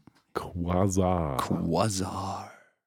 Also ich muss überlegen, das ist irgendwie so ein pulsierender Sternenrest, der un, also äh, nicht schwarzes Loch, aber schon äh, krank und krass so und der fängt halt einfach an da rein zu fliegen und äh, Lila sagt dann in Panik so ähm, Lass ja, mich kurz korrigieren. ja Ein Quasar, also nicht, dass ich das wüsste, ich habe es jetzt blöd gegoogelt. Ein Quasar ist ein extrem helles Zentralgebiet einer Galaxie, in dem sich ein supermassereiches schwarzes Loch befindet. Ah, dann doch, dann ist das nur eine Umschreibung von einem Ort, an dem sich so ein schwarzes Loch auf. Okay, gut, dann ist es doch ein schwarzes Loch. Dann macht die Aussage, dass sie etwas kennt, das äh, Zeit und Raum verändern kann und die Physik an sich sehr viel Sinn, weil äh, vielleicht erinnern sich die ein oder anderen daran, innerhalb eines schwarzen Loches scheinen die uns bekannten Gesetze von Physik und Raum und Zeit nicht zu existieren. Es ist aber noch nie jemand von dort zurückgekehrt und auch Gott sei Dank noch nie jemand da reingegangen Ja, ähm, um zu berichten, wie es da wirklich ist. außer in Interstellar. Außer in Interstellar, aber das ist ein völlig anderes äh, Thema, auch ein wunderschöner Film. Ja, Ähm, dann kriegen wir jetzt eine 1 zu 1 Referenz quasi auf 2001, nämlich äh, Lila sagt, hör mal, das geht doch nicht, hier, ähm, flieg mal nicht da rein. Und ähm, das Planet Express Schiff sagt, I'm afraid I can't do that, Lila. Das ist exakt. Eigentlich ein, ist es Dave. eigentlich ist es Dave in äh, Space Odyssey und ähm, auch in einer vergleichbaren Situation tatsächlich sogar. Das haben sie schön Parallele gebaut hier. Und äh, ja, dann kommt, ich glaube, Fry und Bender reingestürmt und sagt so, ey, boah, was passiert hier? Und sie so, ey, die nimmt jetzt die Trennung nicht so ganz so gut auf und flüstert ihm dann Fry dann zu, so, ey, die ist ganz schön, ganz schön nuts, also ganz schön verrückt jetzt gerade. Ja? Ja, und jetzt äh, Und- sagt sie, die Power auf, also die Kraft von z- 10 Milliarden, äh, 10 Millionen schwarzen Löchern wird Bender und mich für ewig zusammenschmeißen. Was Mhm. irgendwie nicht zu dem passt, was wir gerade vorgelesen haben, aber okay. Aber vielleicht ist das Ja. super massereiche schwarze Loch so krass wie 10 Millionen schwarze Löcher. Ja, ja, ja, das wird ja alles, das wird auf jeden Fall eine ganze Menge mit der Masse machen. Und ja, Bender wird jetzt äh, dazu angehalten, da doch nochmal ähm, sie vom Gegenteil zu überzeugen. Und ist dann jetzt sehr, sehr pretend so, ey, m, Baby, lass uns mal hier so Buttons and Stuff irgendwie machen und äh, das ist total geil und ich, ich äh, bereue das auch wirklich. Und ähm, ja, dann macht sie ihm einen Vorschlag. Und zwar, ey, wenn du das wirklich möchtest, dann solltest du deine Programmierung mit meiner verschmelzen. Ja, etwas, was wir heute das erste Mal hören in Futurama, oder? Ja, das scheint aber so eine Art Heirat zu sein. Also das ist zumindest jetzt das Innuendo, was, was äh, im Raum steht, auch durch die Äußerungen, die dann von Lila kommen in der Situation. Ja, aber Ja. ich habe das als ja schon. Auf der anderen Seite ist das ja mehr so eine Art von Gedankenverschmelzung, wo dann nur noch einer rauskommt hinten, oder? Also so, es wird ja suggeriert am Ende gleich. Auch. Ja, aber Bender sagt hier so, alle meine Freunde, die das gemacht haben, haben danach gesagt, dass irgendwie die Leidenschaft aus der Beziehung flöten gegangen Ja, ist. ja. Und ich gehe davon aus, das ist eine sehr eindeutige Anspielung auf äh, den, die klischeehaften Resultate einer Heirat. Und ähm, ja, dann äh, sagt äh, Hal, äh, beziehungsweise das Planet Express Schiff noch so, ey Lila, ähm, misch dich da jetzt gerade mal nicht ein, Bender und ich müssen mal gerade alleine sein. Und dann schaltet sie die äh, Sauerstoffzufuhr ab. Ähm, korrekterweise wahrscheinlich entzieht sie direkt instant der noch vorhandenen Luft den gesamten Sauerstoff. Alles andere wird auch keinen Sinn Alles machen. andere wäre, wäre sehr, sehr komisch von der Reaktion her, aber gut, dann Fry und äh, Lila haben es auf einmal mit dem Atmen nicht mehr ganz so einfach. Und ähm, es gibt gar, also Atemmasken. es gibt Atemmasken, die funktionieren noch. Und dann fordert Lila das Planet Express Schiff ein letztes Mal heraus und so, weißt du, äh, ich habe ein Feuer erkannt in der Nähe von Lila Im und Gesicht. Fährt, fährt so, eine, so, eine, so eine Feuerlöschanlage aus, so ein Schlauch, der einfach aus der Decke kommt und Lila halt umspritzt.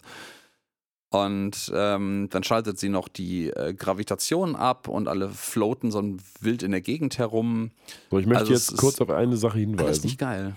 Ich möchte auf eine Sache hinweisen. Was trägt Lila im Moment?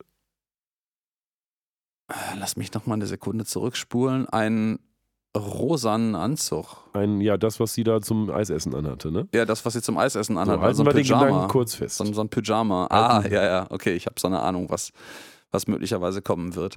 Erstmal kommt der Quasar in die Nähe des Futurama-Schiffs und das nicht so Magic. gut. Ähm, ja, okay. Wir sind jetzt plötzlich in der Dusche, denn die Dusche ist offensichtlich nicht mit Audiosensoren ausgerüstet und deswegen kann der Computer offensichtlich sie nicht hören. Auch eine Referenz mit dem Lippenlesen auf Space 2001. Und jetzt genau, meine die ganze Frage. Szene ist eine, eine Reminiszenz an Space Genau. 2001, weil es auch da nämlich die Flucht in einen Raum gibt. Ich glaube, es ist sogar auch die Dusche, äh, wo sie nicht mithören kann. Auch dieses ähm, Oxygen ausschalten und alles, das ist relativ parallel gebaut. Nur mit dem einzigen Unterschied, Hell kann Lippen lesen. Genau, sie kann es nicht, aber trotzdem nochmal eine Frage, was hat jetzt Lila an?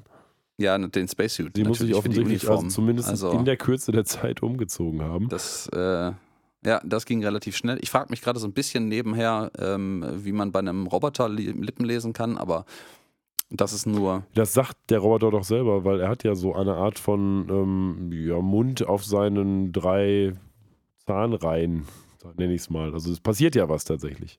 Ja, es passiert was, aber ähm, das Planet Express sagt ja, oh mein Gott, wenn ich, das wäre so viel einfacher, wenn ich nur Lippen lesen könnte gerade oder sowas in der Richtung. Das bezieht sich aber auf alle drei, die da jetzt gerade in der Dusche reden, nicht nur auf Bender. Oh, nee, aber es Ähm. bezieht sich darauf zumindest auf die beiden, weil selbst wenn du zwei von drei lesen kannst, kannst du das Gespräch schon relativ gut deuten. Ja, ja, klar, sagen. aber ich, ich mutmaße, sie, sie würde viel lieber Benders Lippen lesen, weil sie viel wie, lieber wüsste, was er zu sagen hat und Ja, nicht die bestimmt, Meatbags. ja. Bestimmt, klar. Ähm, so, und die beiden sagen halt so, hör mal, du musst dich mit ihr vereinigen als Ablenkung und wir deaktivieren wir sie so lange. Äh, auch wieder in Teilen parallel zu Space Odyssey, weil es da ja auch darum geht, Hell abzuschalten. Ähm, das ist, glaube ich, ja auch bei Space Odyssey der Auslöser dafür, dass Hell komplett am Rad dreht, Ja. weil Dave das halt aufgrund einer ja, Fehlfunktion, die ich jetzt gerade gar nicht mehr richtig rekonstruieren kann, äh, halt initiieren möchte. Ja, und Bender gibt denen noch eine Warnung mit, nämlich, hör mal, wenn die mich tatsächlich hier mit mir mercht, dann ist der Bender weg, den ihr kennt. Und Lila eiskalt, ja, das äh, nehme ich in Kauf. Ja, wir haben dann so eine schöne Matrix-Szene, also wirklich eins zu eins die Matrix nachgebaut, während Bender sich halt einstöpselt in das Planet Express-Schiff. Ähm, diese grünen Zahlenreihen auf einmal über den Bildschirm runterlaufen.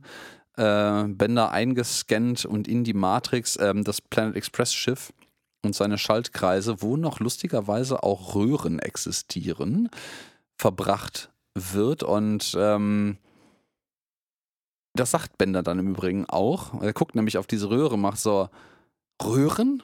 Du hast gesagt, du wärst jünger.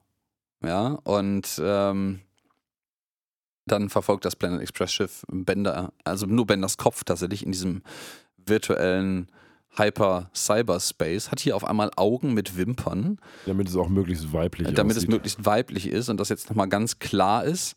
Und Fry und Bender sind jetzt im Brain Room angekommen, also in dem äh, Gehirn des Computers. Auch wieder sehr parallel gebaut zu Space Odyssey, weil die Sequenz, die Lila jetzt hier durchführt, ist sehr ähnlich zu dem Deaktivierungssequenz für Hell.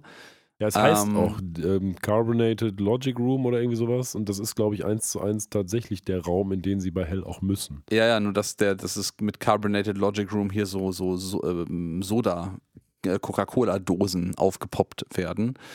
Ähm, und ähm, ja, dann macht sie da noch einen Witz darüber, dass man da vielleicht irgendwelche Gutscheine drin findet, äh, das auf eine tatsächliche Kampagne anspielt. Man kennt das irgendwie so, so, ne, der, ähm, ähm, Bierdeckel sammeln oder Ist Kronkorken sammeln. tatsächlich ja auch eine Anspielung auf ein existierendes Gewinnspiel gewesen. Ne? Weil Ja, das, das meinte ich damit, genau. Coca-Cola, du konntest in den Six Flags Park gehen bei diesen Ja, Coca-Cola. ja, ja, das sagt sie, glaube ich, auch äh, genauso.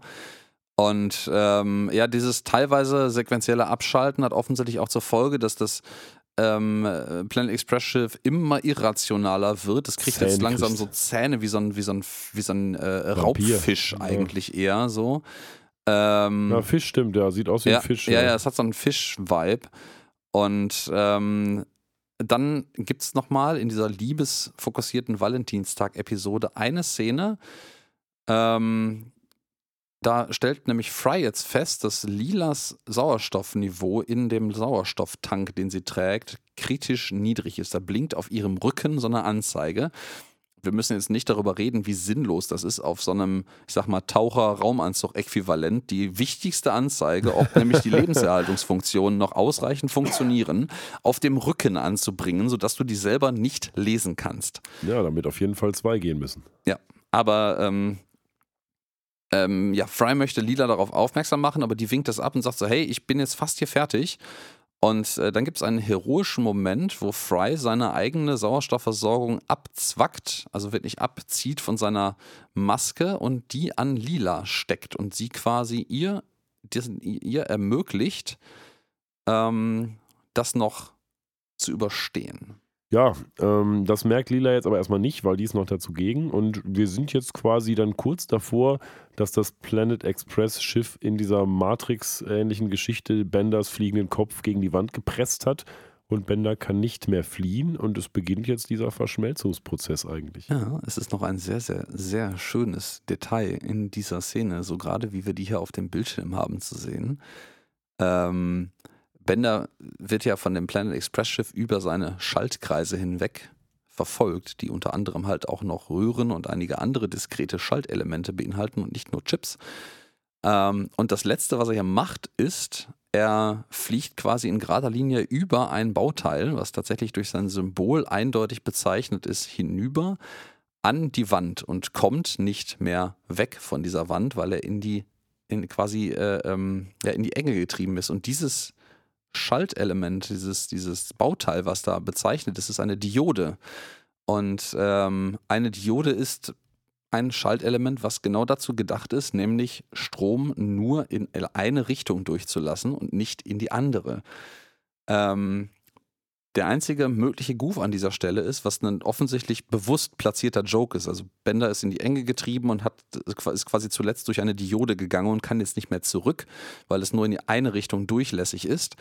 Ähm, das Symbol ist prinzipiell falsch rum. Also dieser Pfeil, den man sieht, den zeigt eigentlich die Richtung an. Aber, Nerd Talk, es gibt einen Unterschied zwischen technischer und physikalischer Stromrichtung.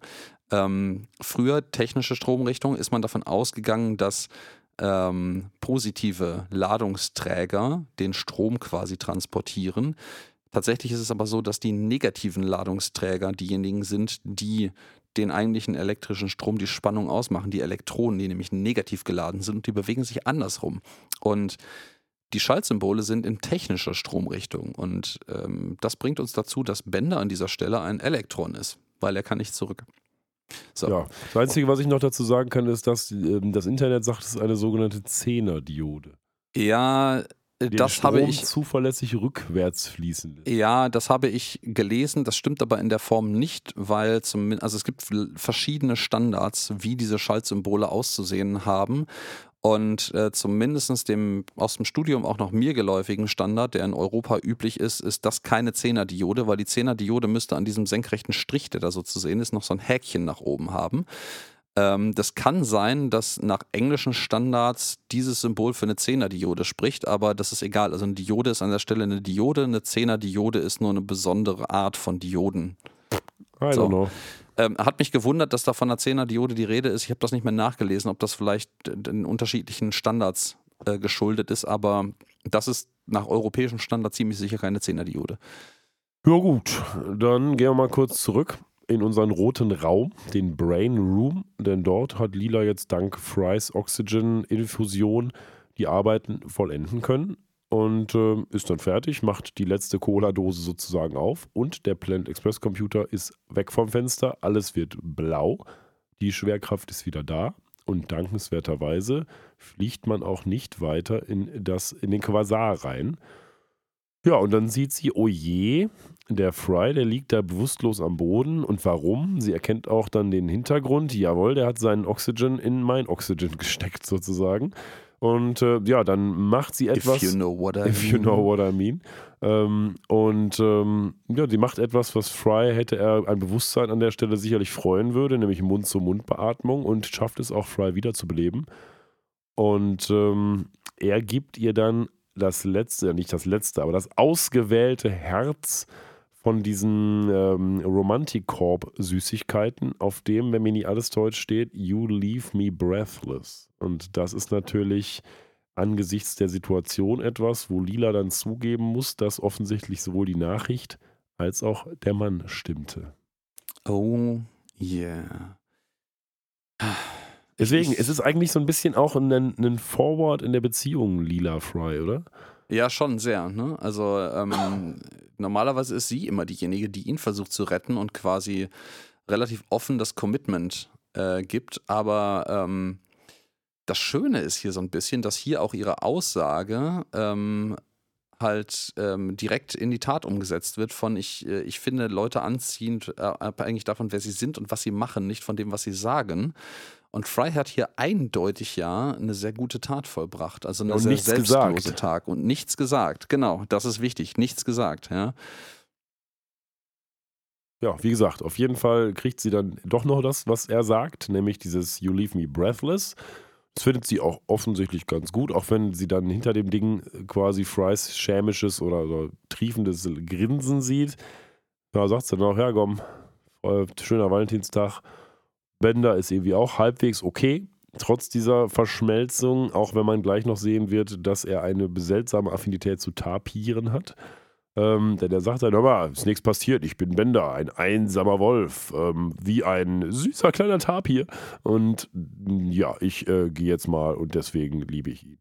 Und ja, offensichtlich ist also noch was von dem Planet Express Computer in Bender verblieben, aber nicht besonders viel. Und mit dem ramponierten Schiff muss man jetzt noch eine Tat vollbringen. Man muss dieses ganze Herzchen-Gedöns loswerden.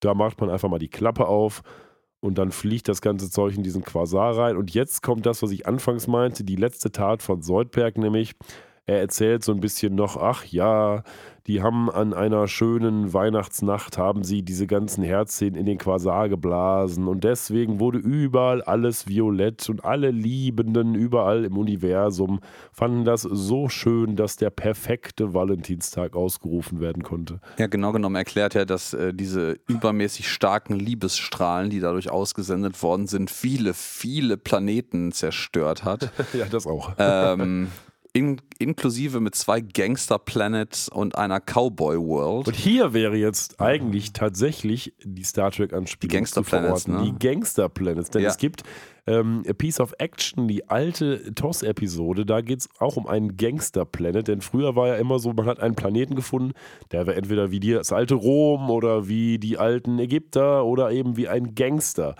Und dann gibt es eben so einen ganzen Planet voller Gangster und dann muss Captain Kirk und Konsorten müssen da in dieser Gangster-World rumhängen. Das, das offeriert wieder die moralische Frage, wenn alle auf einem Planeten nach unseren Maßstäben Gangster sind, ähm, was ist dann auf diesem Planeten nach deren Maßstab ein Gangster? Jeder. Oder, oder wie funktioniert das überhaupt dann? Also das kann, das könnte funktionieren. Das wäre halt echt so gefressen und gefressen werden, ne? Aber ich, ich glaube ehrlich gesagt, man wird nur in diesem, in diesem Mikrokosmos eines gewissen Planeten abgesetzt, hoffentlich. Aber wir haben noch eine positive Nachricht. Es werden nicht alle Planeten zerstört, aber es ist nur ein Planet mit genau der richtigen Distanz zu diesem Ereignis gewesen, um diese romantischen Strahlen zu sehen, aber nicht von ihnen zerstört zu werden, nämlich Ja, die Erde. Die Erde Und natürlich. wir sehen ja noch so ein paar Pärchen, die sich liebend äh, in die Augen gucken. Und wir sehen hier Kiff, der mit so einer, weiß ich nicht, mit so einer alten äh, Mandoline oder Gitarre. Ähm, Laute. Ja. Laute, genau eine Laute ist es. So, so seductive auf der Seite liegend, äh, Amy ein Ständchen spielt, während Amy, sie. die völlig random einen Jetpack anhat. äh, die dabei. völlig random ein Jetpack anhat und über ihm schwebt und ähm, ja. Und äh, dann stehen auch Fry und Lila tatsächlich da und ähm, halten Händchen. Also Fry macht dann sehr, den sehr klugen Move, einfach zu ihrer Hand zu greifen und sie, sie lacht sogar. Und dann kommt der Erzähler, der die ganze Zeit das erzählt, mit ins Bild und sagt, und Soldberg. Und ähm, nimmt sie beide in den Arm und beide sind so, ach Gott. Ja, aber trotzdem haben wir Ja. hier doch eine Annäherung, die seinesgleichen sucht oder ihresgleichen sucht, denn soweit waren wir in der Beziehung von Lila und Fry eigentlich noch nicht so wirklich, Ah, oh, wir waren in der Titanic-Episode schon mal fast so weit. Ähm, Ja, aber da ist aber dann, ja, ja, aber da waren wir auch schon ziemlich nah. Also da hatten die beiden ein Date, waren alle fertig gemacht, standen romantisch oben auf dem Deck. Also wir waren schon mal fast so weit. Und außerdem hat Fry hier mehr oder weniger seine erste selbstlose Tat vollbracht, die Lila so weit beeindruckt hat, weil sie aus ihm selbst kam und nicht mit irgendwelchen Würmern garniert war. ja, du hast leider recht an der Stelle.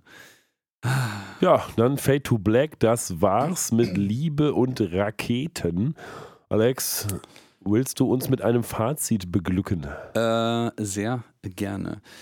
Ja, ich fand, das war eine sehr runde Episode, auch wenn ich die nicht mehr so richtig auf dem Schirm hatte. Das, ich habe das Gefühl, das sagen wir auch eigentlich fast ein bisschen inflationär zu häufig, aber ähm, es ist halt nun mal auch eine ganze Weile her, dass wir das alles geguckt haben und dementsprechend sind halt viele, viele Episoden auch so ein bisschen in der, in der Nichtigkeit versunken in unserem Gedächtnis.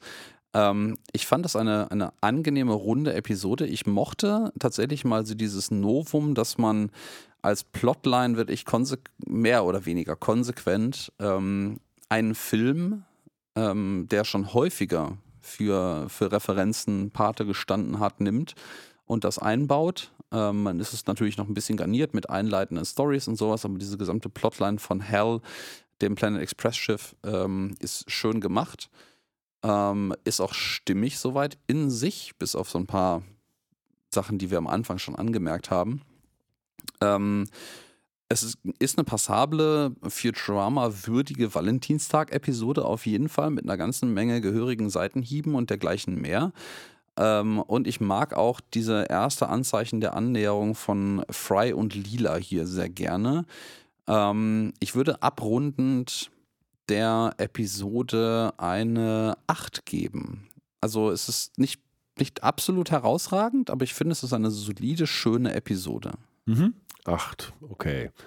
Ähm, ja, du hast viel Richtiges gesagt. Ich finde auch, dass es eine relativ runde Episode ist. Man hat nicht dieses, diesen Moment oder diese Momente, die wir schon in anderen Episoden hatten, ähm, und zwar nicht nur in Episoden wie Anthology of Interest, wo man denkt, irgendwie ist es jetzt seltsam, wo diese Episode hingebogen ist. Denn das hat alles so einen runden Verlauf. Man kann immer folgen, man weiß, warum die Dinge passieren. Das ist vom Storybogen gut gemacht. Vielleicht mit Ausnahme der etwas zu langen Einleitung, die so ein bisschen random sehr lang ist. Die ist auch lustig. Ich finde die nicht schlimm, aber die ist irgendwie im Vergleich zu der Episode doch ein bisschen lang. Auf der anderen Seite wüsste ich auch nicht, was im Rest der Episode fehlt, sodass ich der Episode jetzt nicht böse darum bin, dass sie diesen Vorlauf so lang gemacht hat. Ähm, wir kommen ein bisschen in der zwischenmenschlichen Beziehung zwischen Lila und Fry weiter. Das ist gut. Und vor allen Dingen haben wir auch einen Plot, der davon getrieben ist, dass zwischen den Charakteren was passiert. Und das sind eigentlich immer, finde ich, mit die besten Episoden, wo sich die Handlung aus ähm, einer Bindung oder Nichtbindung von Charakteren, die da sind oder neu hinzukommen, etabliert und nicht so random von außen aufgezwungen wird. Von daher muss ich jetzt überlegen, ob ich die sieben oder acht gebe. Aber eigentlich gibt es keinen Grund, die acht nicht zu geben. Ich fand, diese Episode war so ein bisschen highlight-arm. Ähm, die war immer nett und lustig, aber ich hatte jetzt keinen Moment, wo ich mir dachte, jo, das war jetzt der absolute Knaller.